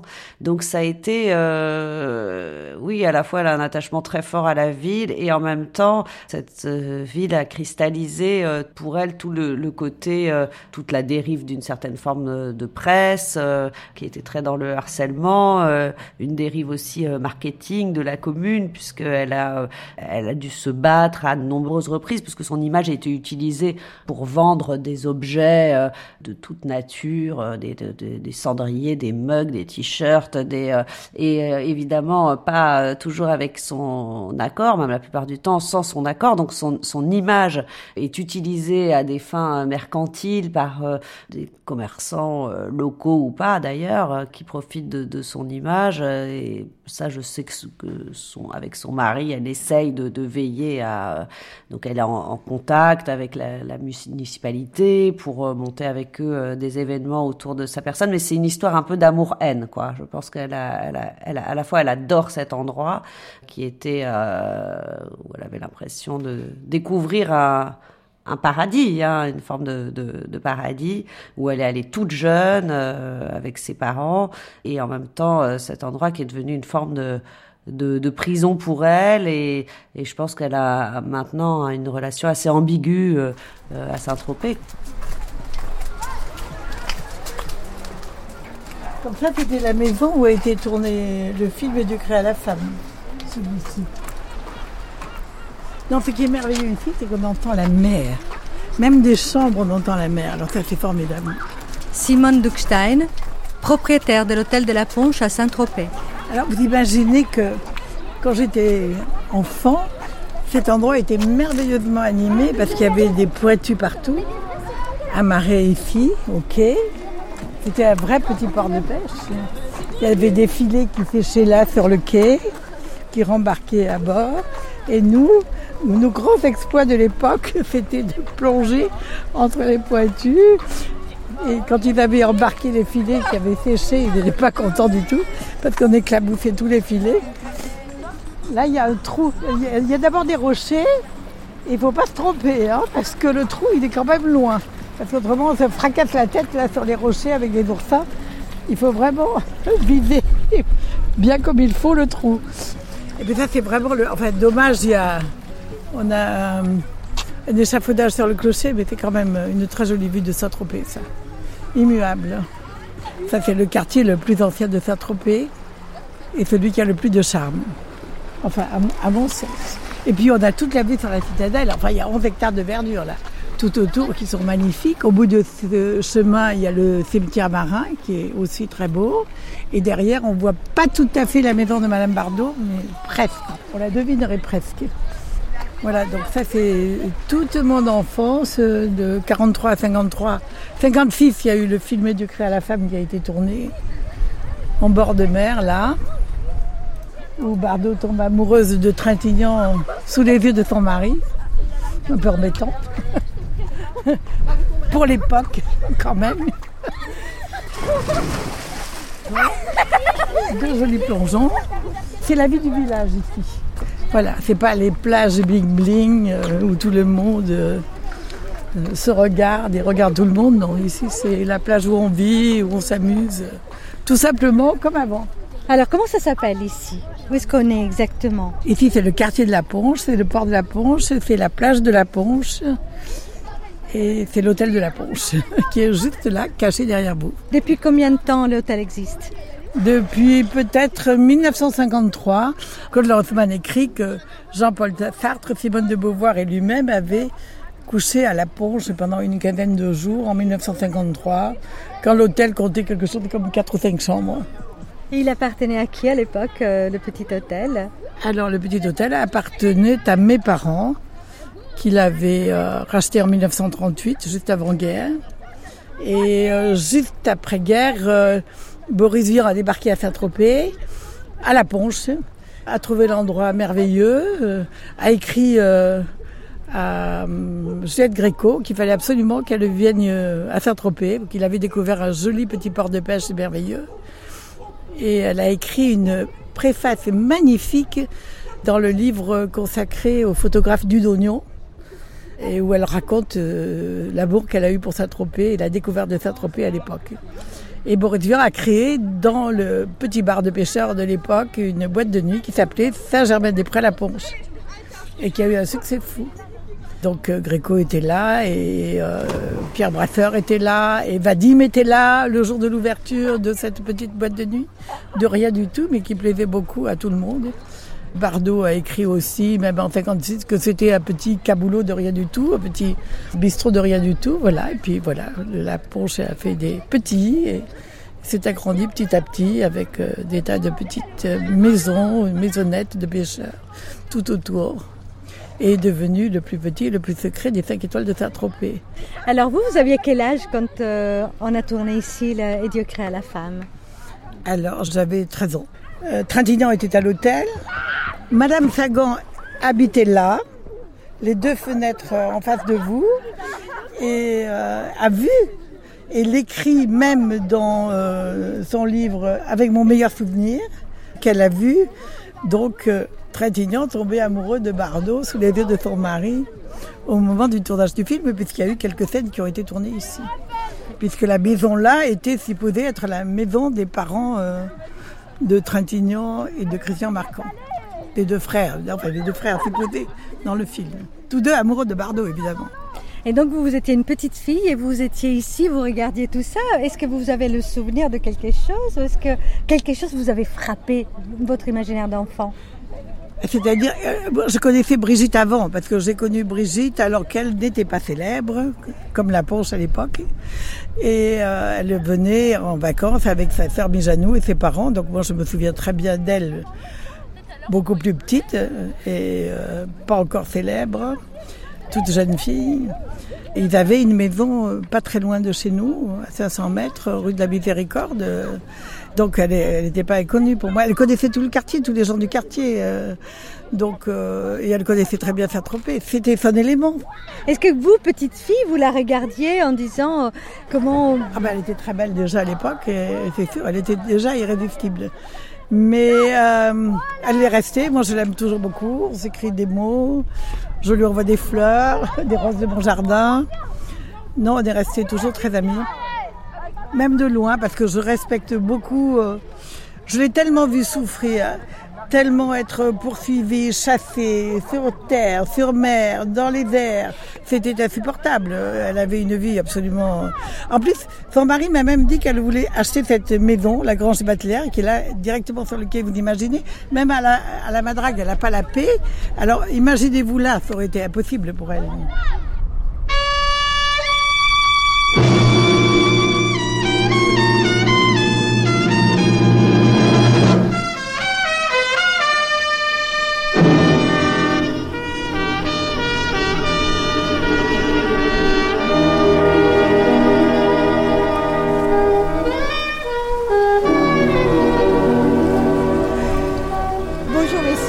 Bonjour. Merci de nous recevoir au Club 55 qui est l'une des grandes légendes de Saint-Tropez et du monde entier. Racontez-moi un peu comment c'est né, comment vous êtes arrivé ici. Alors, mon père était ethnologue et avait créé le circuit Connaissance du Monde. Les voyageurs qui faisaient des conférences euh, et qui racontaient leurs voyages et qui allaient de ville en ville. Et au lendemain de la guerre, il n'y a pas d'argent. Patrice de Colmont, propriétaire du Club 55. Donc, il essaie de trouver des sujets qui coûtent pas cher. Et il fait un sujet sur le transport des oranges en Méditerranée. C'est-à-dire que le- les oranges étaient cultivées au Baléares. Et il y avait des grands bateaux à voile, les paileboats, qui étaient chargés d'oranges et qui allaient de port en port et qui vendaient sur le quai les oranges. Et donc il fait ce voyage, il est sur ce paileboat qui est chargé à bloc et ils sont pris dans une tempête de Mistral, un peu comme aujourd'hui, là au large. Et la plage de Pamplonne est très abritée du Mistral, donc ils viennent se, protéger ici. Notre père ne débarque pas, mais il voit ça, il dit il faut absolument revenir, ça a l'air très beau. Et puis en 1953, il fait un micro-héritage. Et sans rien dire à notre mère, et encore moins à nous, il achète ce petit bout de terrain qui est là. Et un jour, on arrive, on est là-haut sur la route, et au lieu de continuer pour aller à Bonne Terrasse, on bifurque sur cette route qui est là, qui s'appelle maintenant le boulevard Patch, qui a été tracée par les troupes américaines au débarquement. Mais quand on l'emprunte, le débarquement a eu lieu plusieurs années avant, et donc il est raviné, c'est impraticable. On, laisse la voiture à mi-chemin, on descend à pied, et on arrive ici, c'est un champ de bataille. Pas d'arbres, euh, tout a été pilonné, hein. il y a des, fils de fer barbelés, des obus, des trous de bombes. Et notre père dit bah, le terrain que j'ai acheté, ça doit être à peu près ça. Notre mère est furieuse.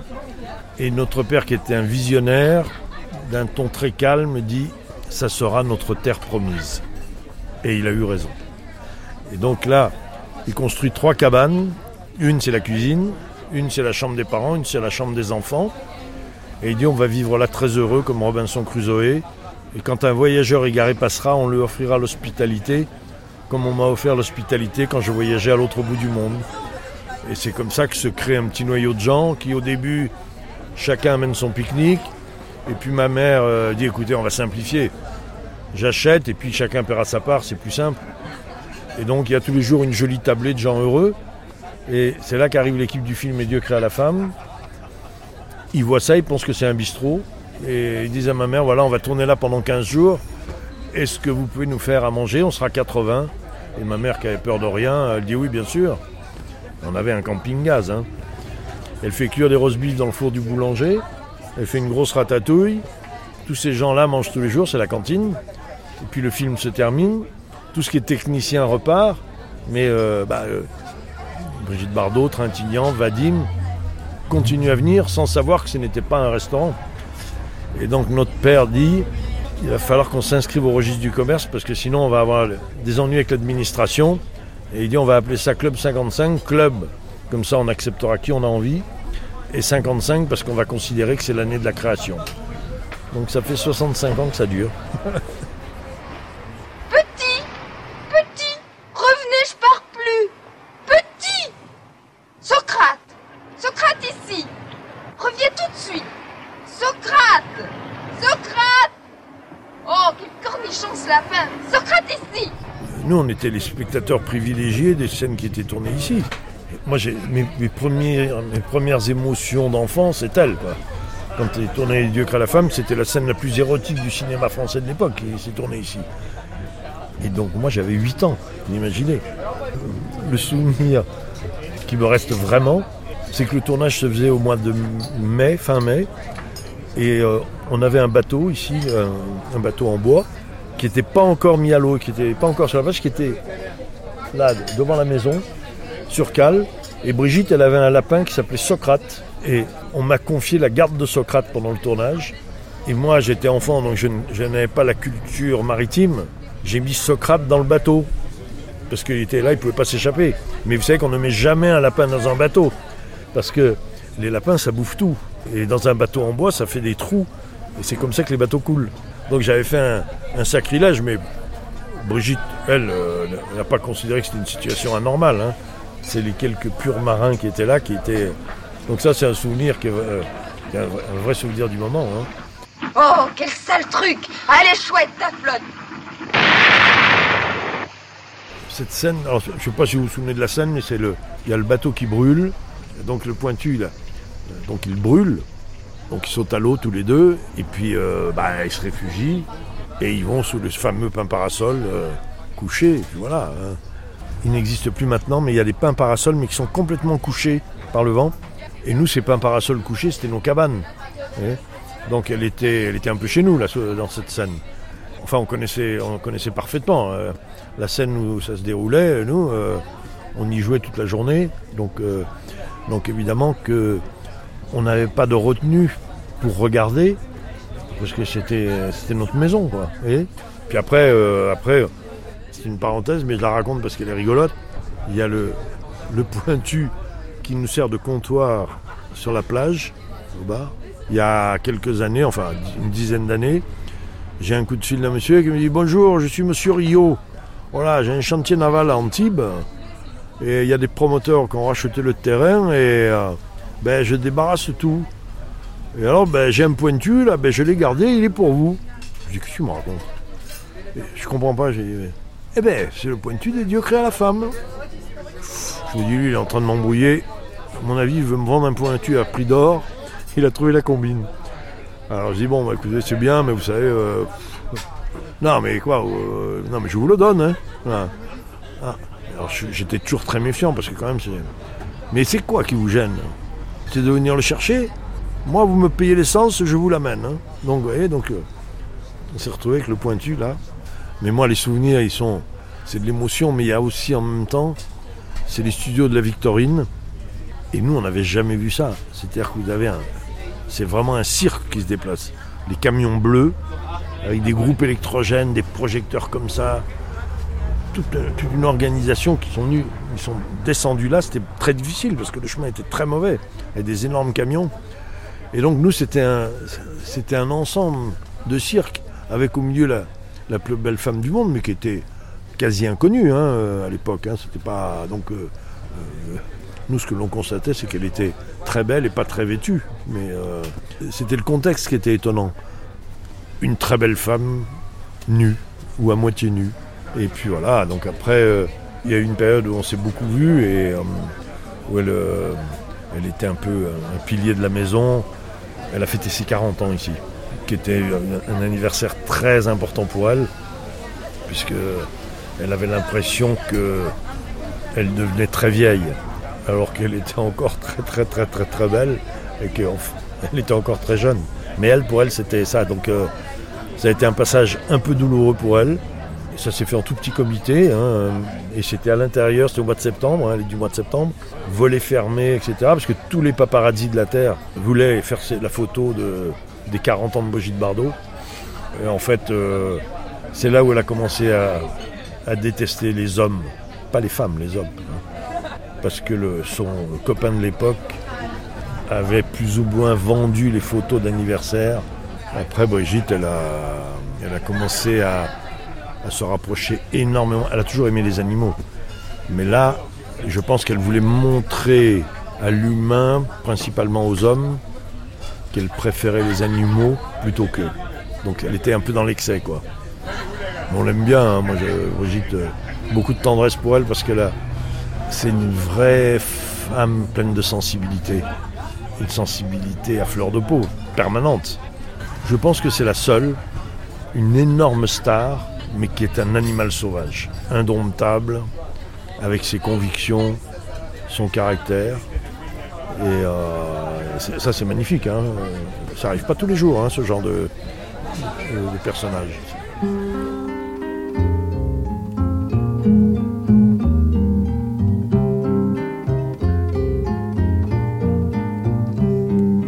Une histoire de plage mêlée de sable et d'eau. Dans un coquillage, la voilure d'un bateau qui se balançait sur le bord du soleil, emportant qui sait nos illusions nées de la veille. J'ai trop souvent fait naufrage pour n'avoir pas su dire alors qu'il le fallait avec des mots nouveaux la mer que je t'offrais tes voyages. Je connais des vagues qui roulent doucement. En tissant des algues, les nuages poussent le vent qui joue la couleur et qui peint la musique en orchestrant les fleurs d'un casino aquatique. C'est ravissant toutes ces petites rues. On peut passer par là si vous voulez. En fait, c'est l'endroit le plus joli et le plus romantique, le plus authentique de Saint-Tropez, qui n'a pas bougé du tout. La rue du Fond Perdu, c'est trop joli. Après, il y a la rue Fontanette où il y a plein de petites de hortensias. Regardez toutes les hortensias, c'est magnifique. Alors, vous voulez qu'on aille voir la, la boutique de Jean Bouquin, c'est ça? D'accord, ok. Alors, ici, on est dans la rue des pêcheurs. Là, c'est la rue Salaison parce qu'il y avait beaucoup de salaisons de poissons à l'époque. Là, on est sur la place des remparts et la rue des remparts. Donc Jean Bouquin, c'était là, je crois. C'était là. Maintenant, elle est devenue une galerie d'art. Euh, donc, euh, elle est venue dans ma boutique. Je venais de débuter, c'était en 64. Et nous étions allés euh, pour tenter l'aventure à Saint-Tropez, parce que j'avais eu le sentiment, moi, que c'était là-bas que j'aurais pu rencontrer et m'épanouir. À Paris, il aurait fallu 50 ans pour qu'on arrive peut-être à me connaître. Puis d'un seul coup, j'ai j'ai eu envie de, de, de m'envoler et je me suis envolé sur Saint-Tropez. Et c'était donc au mois de mai 64. Et puis euh, on a ouvert euh, fin mai. Et huit jours après, le premier client que j'ai eu, c'était Aznavour, qui se baladait sur le port. Et huit jours après, les gens commençaient à s'étonner de ce type qui était un peu bizarre et qui posait des vêtements que les gens ne reconnaissaient pas parce qu'ils étaient plus habitués. On sortait de la guerre et les gens, il y avait des choses qu'ils ne connaissaient pas parce qu'ils n'avaient pas la culture. Donc, il y a un bruit qui posait qu'il y avait quelqu'un à rencontrer. Donc, elle est venue un jour, en plein été, et donc, euh, elle, elle est venue en bateau de la Madrague. Et elle m'a, euh, avec Bob Zaguri, qui est un type que j'adorais, avec qui elle vivait à l'époque. Et ils sont venus en barque, comme moi, ma boutique est à 8 mètres de la mer, donc elle, a mis le, bateau, la barque, et elle s'est avancée pieds nus. Et moi, j'étais assis en tailleur, comme tous les gens qui font de la couture, et en bermuda, pieds nus, comme toujours. Là, j'ai mis des chaussures pour vous. Et puis, euh, je cousais. Et puis j'ai vu ses pieds, qui sont particuliers, sa jambe, ses jambes, parce que dans Dieu écra la femme que j'avais vu le film avec mon épouse, donc on connaissait. Et donc j'ai compris que c'était elle. Donc elle, a, elle est rentrée dans capernaum de, de vêtements. Ah, ça me plaît, c'est ça, c'est ça, j'ai entendu parler de vous. Alors elle prend plein de vêtements, elle dit à Bob, tu mets tout dans la barque, notez bien tout ce que je prends, bien sûr madame. Alors je note, et elle prend plein de choses, et puis elle dit, mon chauffeur vous ramènera ce que je garde pas, bien madame. Et puis euh, elle reprend sa barque, et puis elle retourne à la Madrague par la mer. Et puis, trois, quatre heures après, je sais pas, elle a trouvé le téléphone alors que j'avais pas de carte de visite, j'avais rien. Et elle m'appelle en disant, écoutez, on va pas faire comme ça, je veux que vous me fassiez des collections, je veux qu'on se retrouve. Euh, Est-ce que vous pouvez venir à la Madrague demain matin? Euh, Oui, madame, à 11 heures. Bon, bien, madame. Vous connaissez la Madrague? Oui, oui, madame. Bien évidemment, je ne connaissais pas du tout la Madrague. Et donc, j'y suis allé. Elle m'a dit, voilà, je pars au, au, au- au Mexique et au- en Amérique et je vais faire euh, Viva Maria et je veux que vous me fassiez une collection, vous m'habillez. Je ne vais pas me contenter de ce que j'ai pris là, donc je pars dans trois semaines. Donc pendant ces trois semaines, j'y allais tous les deux jours, je faisais des essayages, on, on, on faisait connaissance et je lui ai fait une grande, grande collection. Elle est partie, elle a traversé l'Amérique, New York et autres, et, les photos du monde entier avec mes vêtements, euh, naturellement, étaient photographiés partout. Et puis euh, elle est rentrée en fin de septembre et en, en octobre, elle faisait qu'à l'époque c'était un journal un peu plus important, mais pourquoi pas. Et donc ils ont fait la couverture de, de Brigitte avec une malle en disant je suis parti avec les, les- les- euh, la, la collection de mon ami Jean Bouquin et je vais vous la montrer et- et elle pendant six pages elle appelle les poteaux et avec les trucs. Alors donc évidemment les gens étaient étonnés puisque et c'est comme ça que ça a démarré. Et puis on est devenus très amis avec mon épouse et, et moi. Elle nous aimait beaucoup. On allait à Bazoches sans arrêt quand elle n'était pas à Saint-Tropez. Et puis euh, je continuais naturellement à l'habiller. Tous les films qu'elle a fait. Après, j'ai fait toujours tous les costumes et on ne se quittait pas. Et donc, j'étais en permanence à, à- à ses côtés quand il fallait, quoi. extraordinaire de matière.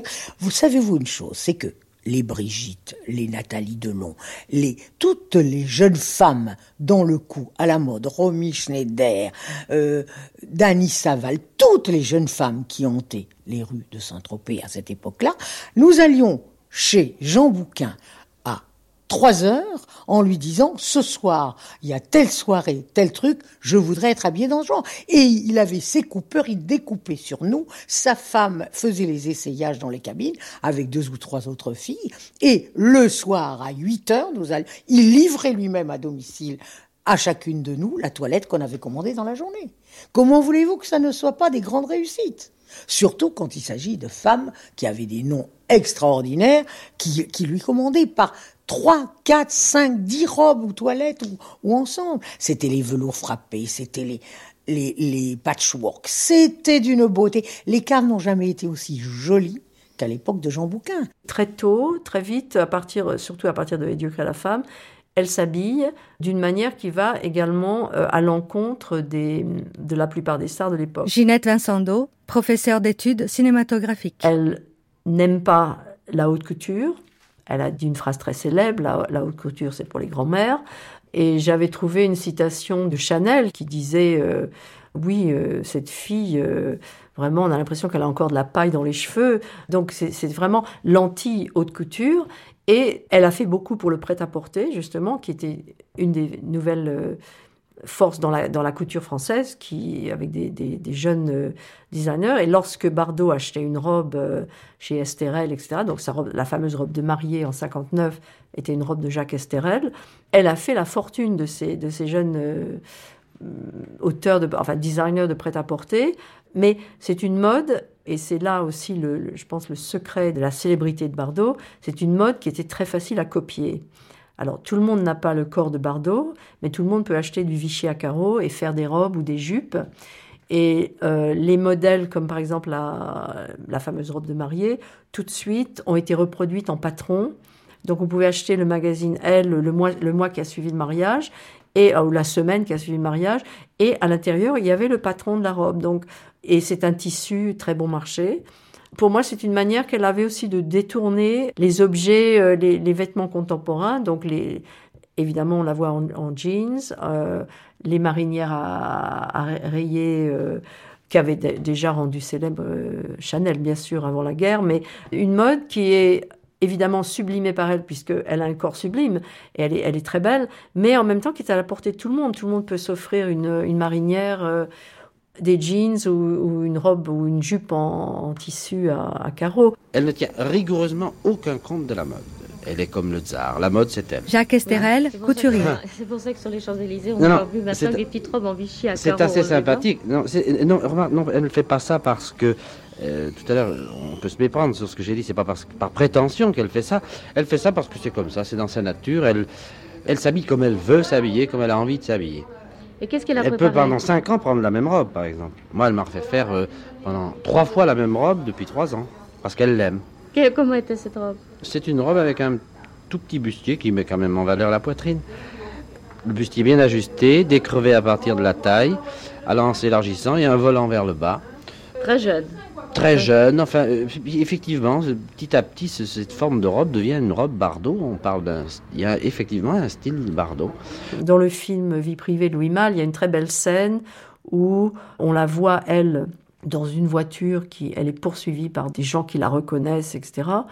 Et ensuite, euh, Mal montre, euh, Louis Malle montre aussi un cinéma où elle est là avec un, film imaginaire avec Bardot dans une robe rouge euh, très sexy. Et puis, il montre des, femmes dans la rue, on est dans c'est, filmé dans les rues de Paris, qui toutes portent les cheveux blonds euh, en, en chignon choucroute, des jupes à carreaux ou évasées, de la broderie anglaise, tous les, les, éléments de mode qu'elle a popularisés. Donc, euh, on voit aussi que cette notoriété qu'elle a, et qui, pour moi aussi, explique un peu la, qui explique en partie sa popularité auprès des femmes, c'est euh, aussi en tant que représentatrice d'une mode euh, jeune, bien sûr, et aussi euh, bon marché, et qui donc peut être copiée facilement, contrairement aux stars plus traditionnelles qui portent les robes du soir, les diamants, etc., les fourrures. Par exemple, dans le, le, petit film, très, très joli petit film d'Agnès Varda, qui s'appelle Du côté de la côte, qui est un petit documentaire sur la côte d'Azur, on voit Bardot à un moment à Saint-Tropez qui sort d'un immeuble avec Sacha Distel, son amant du, du, moment, et elle est en jean avec un t-shirt et les cheveux au vent. Euh, et puis, un peu plus tard, on voit une image du, Festival de Cannes avec Sophia Loren, magnifique aussi, mais de manière tout à fait différente, avec euh, des diamants dans les cheveux et une robe du soir. Donc, donc la, Varda euh, a vraiment bien saisi la spécificité de Bardot à ce moment-là, euh, dans la manière dont elle s'habille. C'est-à-dire qu'elle refuse le style star, entre guillemets, comme elle le dit, mais en même temps, elle crée un nouveau style euh, de star. Un petit peu comme euh, au même moment, les actrices de la nouvelle vague créent un autre type de, de stars, des Jeanne Moreau, etc. Donc, Est-ce que vous vous êtes demandé parfois pour quelles raisons les femmes réputées les plus belles n'avaient pas eu besoin de toilettes pour exister? Ni Bardot, ni Monroe, ni Mademoiselle Chopinet, qui, qui a été la major de l'X, n'ont eu besoin de vous, André Courrèges? Mais je pense que Bardot euh, n'a pas eu de, besoin de toilettes à une époque. Parce que, hein, pour, pour certaines Ah, raisons. vous êtes méchante. Euh, je dis simplement que de ce que j'ai vu de Bardot et qui m'intéressait fort à l'époque, eh ben, c'est justement qu'elle ne portait pas de robe. Voilà, c'est ce que j'ai voulu dire. Alors, André Courage, on revient au point zéro en fin de compte. Une belle femme n'a pas besoin de porter quoi que ce soit. Je crois que c'est Marilyn Monroe qui, sait- qui disait qu'elle s'habillait avec du sein de Chanel. C'était tellement facile, je n'ai aucun mérite. Et, elle avait les, proportions et elle se laissait faire. Jamais elle m'a dit ah je veux ça, c'est pas ça. Elle a jamais été contrariante. C'était d'une grande simplicité de l'habiller. C'était, vous savez, les petites filles jouent à la poupée. Ma fille jouait aux poupées Barbie. Et puis alors on met la petite robe, on m'épingle et tout ça quand elle, elle était. Mais avec Brigitte, c'était encore beaucoup plus simple. Tout ce que le métier, c'était féerique. Voilà. C'était que la matière. Je n'ai aucun talent. C'est la matière. Alors évidemment, j'ai coupé moi-même, j'ai fait moi-même les choses, le mélange des couleurs, je lui ai fait des smokings magnifiques, j'avais fait des, costumes euh, de Mao où elle a traversé les États-Unis, elle avait des photos partout avec la, la- casquette de Mao et le costume de Mao. J'ai fait des choses pour elle sans arrêt renouvelées. Mais c'est pas je ne pense pas que j'ai de talent. J'ai simplement été malin, mais c'est surtout parce que les matières étaient là. Et quand vous prenez de l'alpaga, par exemple, de grande qualité d'alpaga, vous savez pas vous en faire le pantalon, il va tomber tout seul. Parce que il va pas avoir, il va, il va, il va être bien. Et, quand j'ai fait le patchwork, où Brigitte s'est régalée avec plein de robes en, patchwork magnifiques, parce que les couleurs c'était vraiment comme une peinture, c'est simplement parce que les tissus que j'avais récupérés en, en 1880, enfin des années 1880 et 1900, il y avait des poids que 1m50, 1m20, 1m17, il n'y avait pas des quantités astronomiques. Alors, au lieu de faire un costume, j'utilisais les pièces et je faisais des, et là, que ce soit Birkin, faisait 10 fois les couvertures de elle, Bardot, elle avait 20 fois les couvertures de elle avec vêtements à moi. Donc non, euh, je pourrais dire, peut-être pris beaucoup de plaisir à, l'habiller avec des smokings, comme quand elle rencontre le général de Gaulle et des choses comme ça, parce que, parce que ça lui allait tellement bien, tellement bien. Et puis ma façon de supprimer les pinces poitrines posait qu'elle n'avait pas l'air du tout d'être Gina Lollobrigida. C'est pas méchant ce que je veux ou Sophia Loren, mais la différence elle est là, voilà. Tandis que là, d'un seul coup, alors, elle- et je peux vous dire qu'elle a une très belle poitrine et, qu'elle est imposante, mais ça, elle disparaissait parce que j'avais enlevé ces pinces poitrines qui fait que. Donc euh, voilà, je les ai enlevées pour Donhomme, j'ai enlevé pour Françoise de Lorraine, j'ai enlevé pour euh, notre amie euh, Anna Karina et tout ça. C'est-à-dire que j'ai- fait une mode où la femme était libre. Et cette femme libre, d'un seul coup, elle était plus engoncée, elle plus voilà. Elle correspondait à la liberté que la femme voulait. C'est ça surtout le problème, vous voyez. Dans les rues de Tokyo, les Brigitte Bardot et les Juliette Gréco fleurissent un peu partout. Les instituts de beauté sont appelés ici école du charme. Comme partout, on y enseigne l'art d'accommoder les visages.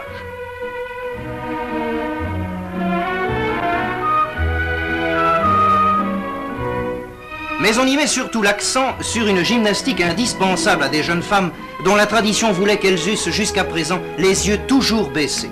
Ainsi dressé, l'œil japonais acquiert une précision redoutable. En fait, c'est beaucoup plus compliqué que ça et plus simple à la fois. Il s'est passé une chose, un phénomène que vous, les femmes, n'avez pas perçu forcément, inconsciemment en tout cas.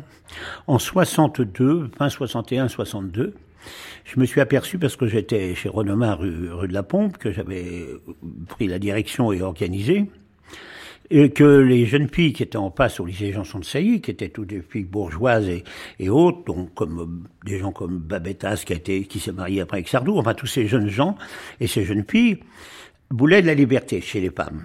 Ils voulaient leur indépendance. À cette époque, les femmes n'avaient pas le droit de signer un chèque, c'est pas que ce soit mari, et on n'était que depuis 45 où la femme avait le droit de voter.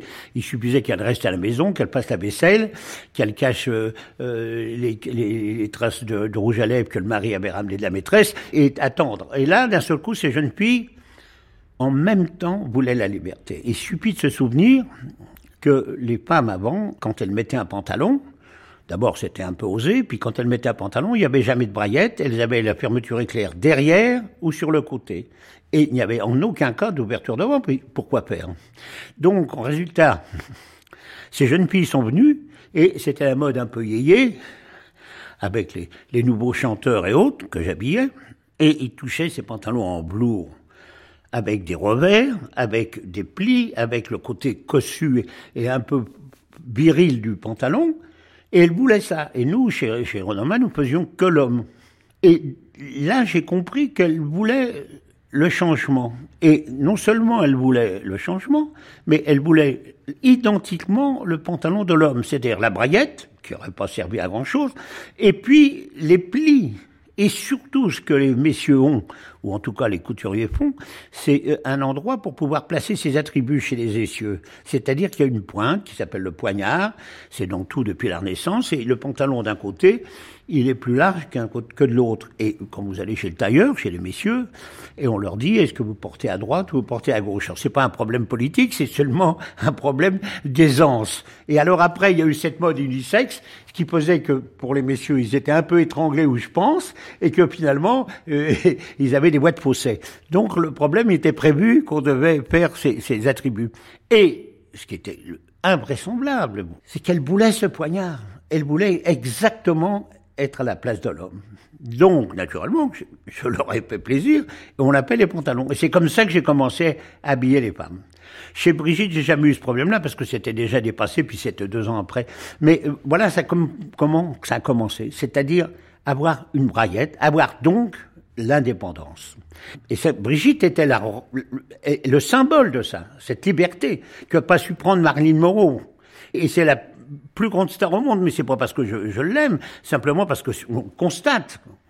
Elle, elle a senti tout ça, cette liberté, cette façon d'être et cette euh, je m'en poutisme de dire je j'en ai rien à faire de ce que les gens peuvent penser de moi. Moi, j'ai ma morale, elle est, très morale, elle est très morale à cause de, de ses origines du 16e et un peu coincée, donc elle est très morale, mais avec de la liberté et une, femme nouvelle. Donc elle a apporté tout ça. Et, et, et naturellement, j'étais en porte, euh, en quelque sorte, son dressing et la possibilité pour elle de le marquer encore plus. Voilà.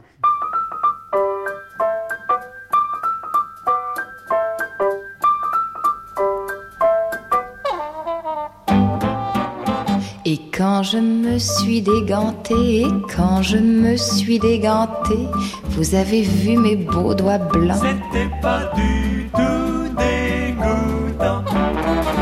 Et quand je me suis déchaussée, quand je me suis déchaussée, vous avez vu mes beaux pieds blancs. C'était pas du tout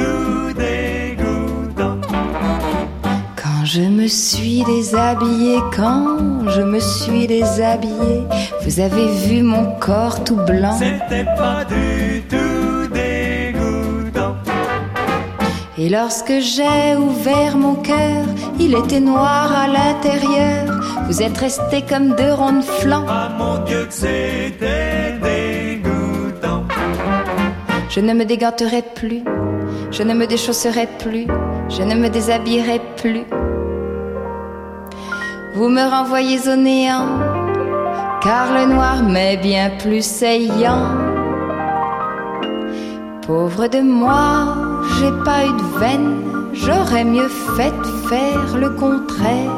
Avoir un corps noir comme l'ébène et posséder âme sereine. Et vous, messieurs qui m'écoutez, si vous voulez bonheur garder, pour ne pas tout ça vous montrer, évitez de me déshabiller. C'est peut-être son dernier film que Brigitte Bardot est en train de tourner à Sarlat dans le Périgord. Je mets la nouvelle au conditionnel car rappelez-vous, l'année dernière, pendant le tournage de Don Juan, Brigitte Bardot avait déjà laissé entendre la même chose. Alors pour essayer d'en avoir le cœur net, Jean Stricker est allé lui poser la question à Sarlat. L'histoire très bonne et très joyeuse de Colino Trousse Chemise, tel est le titre du film que Brigitte Bardot tourne actuellement à Sarlat sous la direction de Nina Companaise. Bardot, 38 ans, joue le rôle d'une grande dame à peu près du même âge, tenant cours d'amour en Occitanie médiévale, une dame en avance sur son époque, comme les Brigitte elles-mêmes dans la vie, commente Nina Companaise. Il est vrai que dès les débuts de Brigitte Bardot, il y a plus de 20 ans, et pendant de nombreuses années, pour beaucoup de jeunes filles, faire moderne, c'était ressembler à bébé. Le mythe, proprement dit, s'est un peu estompé avec les années, et Brigitte a poursuivi sa carrière de comédienne, sans que quiconque n'ait d'ailleurs à s'en plaindre. Et puis voici que depuis quelque temps, elle songe sérieusement à se retirer. Il y a la chronique de ces années-là, c'est très différent. Et la, ce que la chronique a, pu déclencher, tout ce qu'elle a pu incarner. Et puis il y a l'incarnation intime. C'est deux choses très différentes. Il y a l'incarnation publique, ce qu'on appelle, moi j'aime pas ça, le symbole. C'est un symbole, Bardot. Moi je me suis pas beaucoup intéressé à ça. Parce que ça m'intéresse pas, les symboles. D'abord, le symbole est toujours superficiel. Et au fond, je me suis beaucoup euh, intéressé à la déesse. C'est pas la même chose. Bardot, c'est une déesse. Et, en plus, c'est extraordinaire parce que c'est une déesse considérée comme défaite. Donc c'est d'autant plus intéressant. Ce qu'elle n'est pas, parce qu'au fond, euh, le combat qu'elle a mené les, les, 40 années après avoir arrêté le cinéma, c'est le combat de sa vie. Donc ça, c'est un jugement de, valeur qu'on peut avoir. Mais au fond d'elle-même, c'est très important. Donc euh, voilà. Il y a trois aspects dans la persona de Bardot en tant que star de cinéma, qui est faite à la fois de ses personnages au cinéma et de sa vie hors du cinéma. Il y a l'érotisme, il y a la jeunesse et il y a le naturel. Et donc, ces trois qualités ensemble en font un personnage tout à fait novateur, donc euh, qui exprime son désir, mais qui est une force de la, de la jeunesse et de la modernité. Alors, c'est un personnage qui, évidemment, basé sur la jeunesse, ne peut pas vieillir vraiment. Donc, à partir des années, du milieu des années 60, elle n'a que 35 ans. Elle est encore jeune, hein, euh, puisque euh, lorsqu'elle s'arrête, elle a 39 ans. C'est d'ailleurs assez choquant lorsqu'on lit les critiques des films de l'époque. On voit des remarques du genre oui, elle est encore pas mal pour son âge, alors qu'elle est superbe. Elle est vraiment magnifique à l'écran. Euh, elle est encore très jeune, enfin, et très belle, mais on est dans une époque, les choses ont changé bien sûr. On considère maintenant qu'une femme de 40 ans est une femme encore très jeune. À l'époque, c'était une femme de 40 ans était âgée. Donc, malgré ce qu'on voit à l'écran, cette femme superbe encore, les critiques souvent euh, font remarquer que oui, euh, bon, elle n'est plus très jeune et qu'elle devrait s'arrêter. Et elle-même euh, considère la même chose. Mais je pense que c'est fondamentalement parce que elle a aussi compris que elle n'est plus à l'avant-garde. Elle a fait changer les choses. Elle était à l'avant-garde dans les années 50, début des années 60, et maintenant voilà. Donc et évidemment, elle n'est pas encore âgée, mais elle n'est plus très jeune non plus. Donc je pense qu'elle a, elle a très bien compris que son image était totalement liée à, sa jeunesse et à sa modernité, en même temps qu'à son érotisme, et que elle doit partir, qu'elle doit euh, laisser la place. Comme elle n'a jamais, euh, et ça elle le dit beaucoup, elle n'a jamais aimé tourner les films, pour la citer, ça la barbait. Donc pour elle, c'était pas euh, un crève-cœur que de s'arrêter de tourner. Brigitte, vous êtes célèbre, mais si vous ne l'étiez plus demain, vous le regretteriez quand même, parce que aujourd'hui vous êtes agacé par cette célébrité. Je sais que ça n'est pas drôle d'être euh, regardé dans la rue, peut-être même d'être accosté, en tout cas d'être dérangé.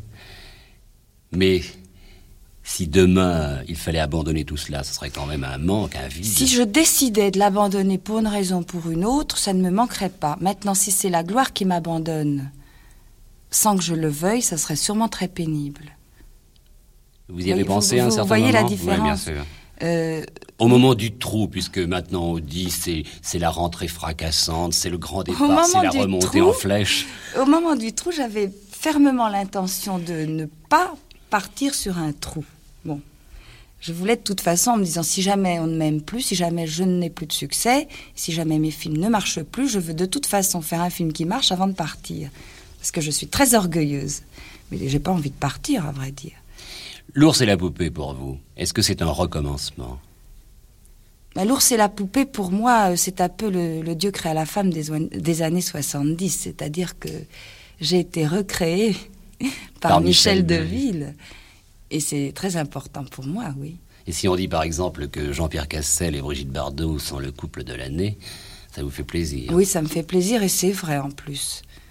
C'est vrai. Je trouve que Jean-Pierre euh, était fantastique euh, comme partenaire. Brigitte, qu'êtes-vous le plus, femme ou comédienne? Femme. À 100%. Oui, oui, oui, ça sûrement. Si Brigitte Bardot était morte jeune, sans doute les choses auraient été différentes parce qu'elle serait restée un mythe. Laurent Meldorf, psychiatre, psychanalyste. Là, elle est redevenue une personne. Alors, une personne euh, engagée dans une cause, mais aussi une personne euh, qui vieillit et une personne qui a pris des, euh, positions politiques. C'est-à-dire, ça en fait un, être humain, un être humain avec ses failles, ses faiblesses, sa naïveté, et donc c'est devenu un objet de raillerie, de moquerie. Pour d'autres, par contre, pour qui la cause animale est importante, c'est devenu, ben, ça reste quelqu'un, quelqu'un de bien, mais ce n'est plus à titre de déesse ou d'icône. Perdons pas de vue qu'elle était aussi une Marianne de la République. C'est-à-dire quelque chose, quelqu'un qui était au-dessus de l'humain, qui devenait un symbole. Maintenant, bon, c'est plus un symbole, c'est une personne. Donc, dans le fond, elle a compris, Brigitte Bardot, qu'en arrêtant le cinéma comme ça, à 38 ans, au sommet de sa gloire, elle a sauvé sa peau.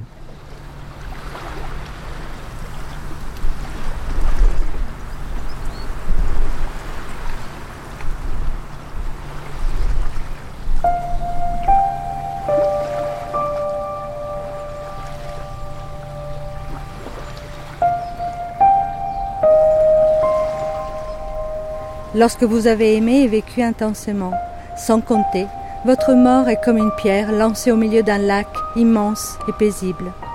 Les ronds dans l'eau rident la surface en vaguelettes, s'échouant sur les rives indéfiniment. Et même, quelquefois, c'est des tsunamis qui trempent de vie ceux qui sont restés sur les berges.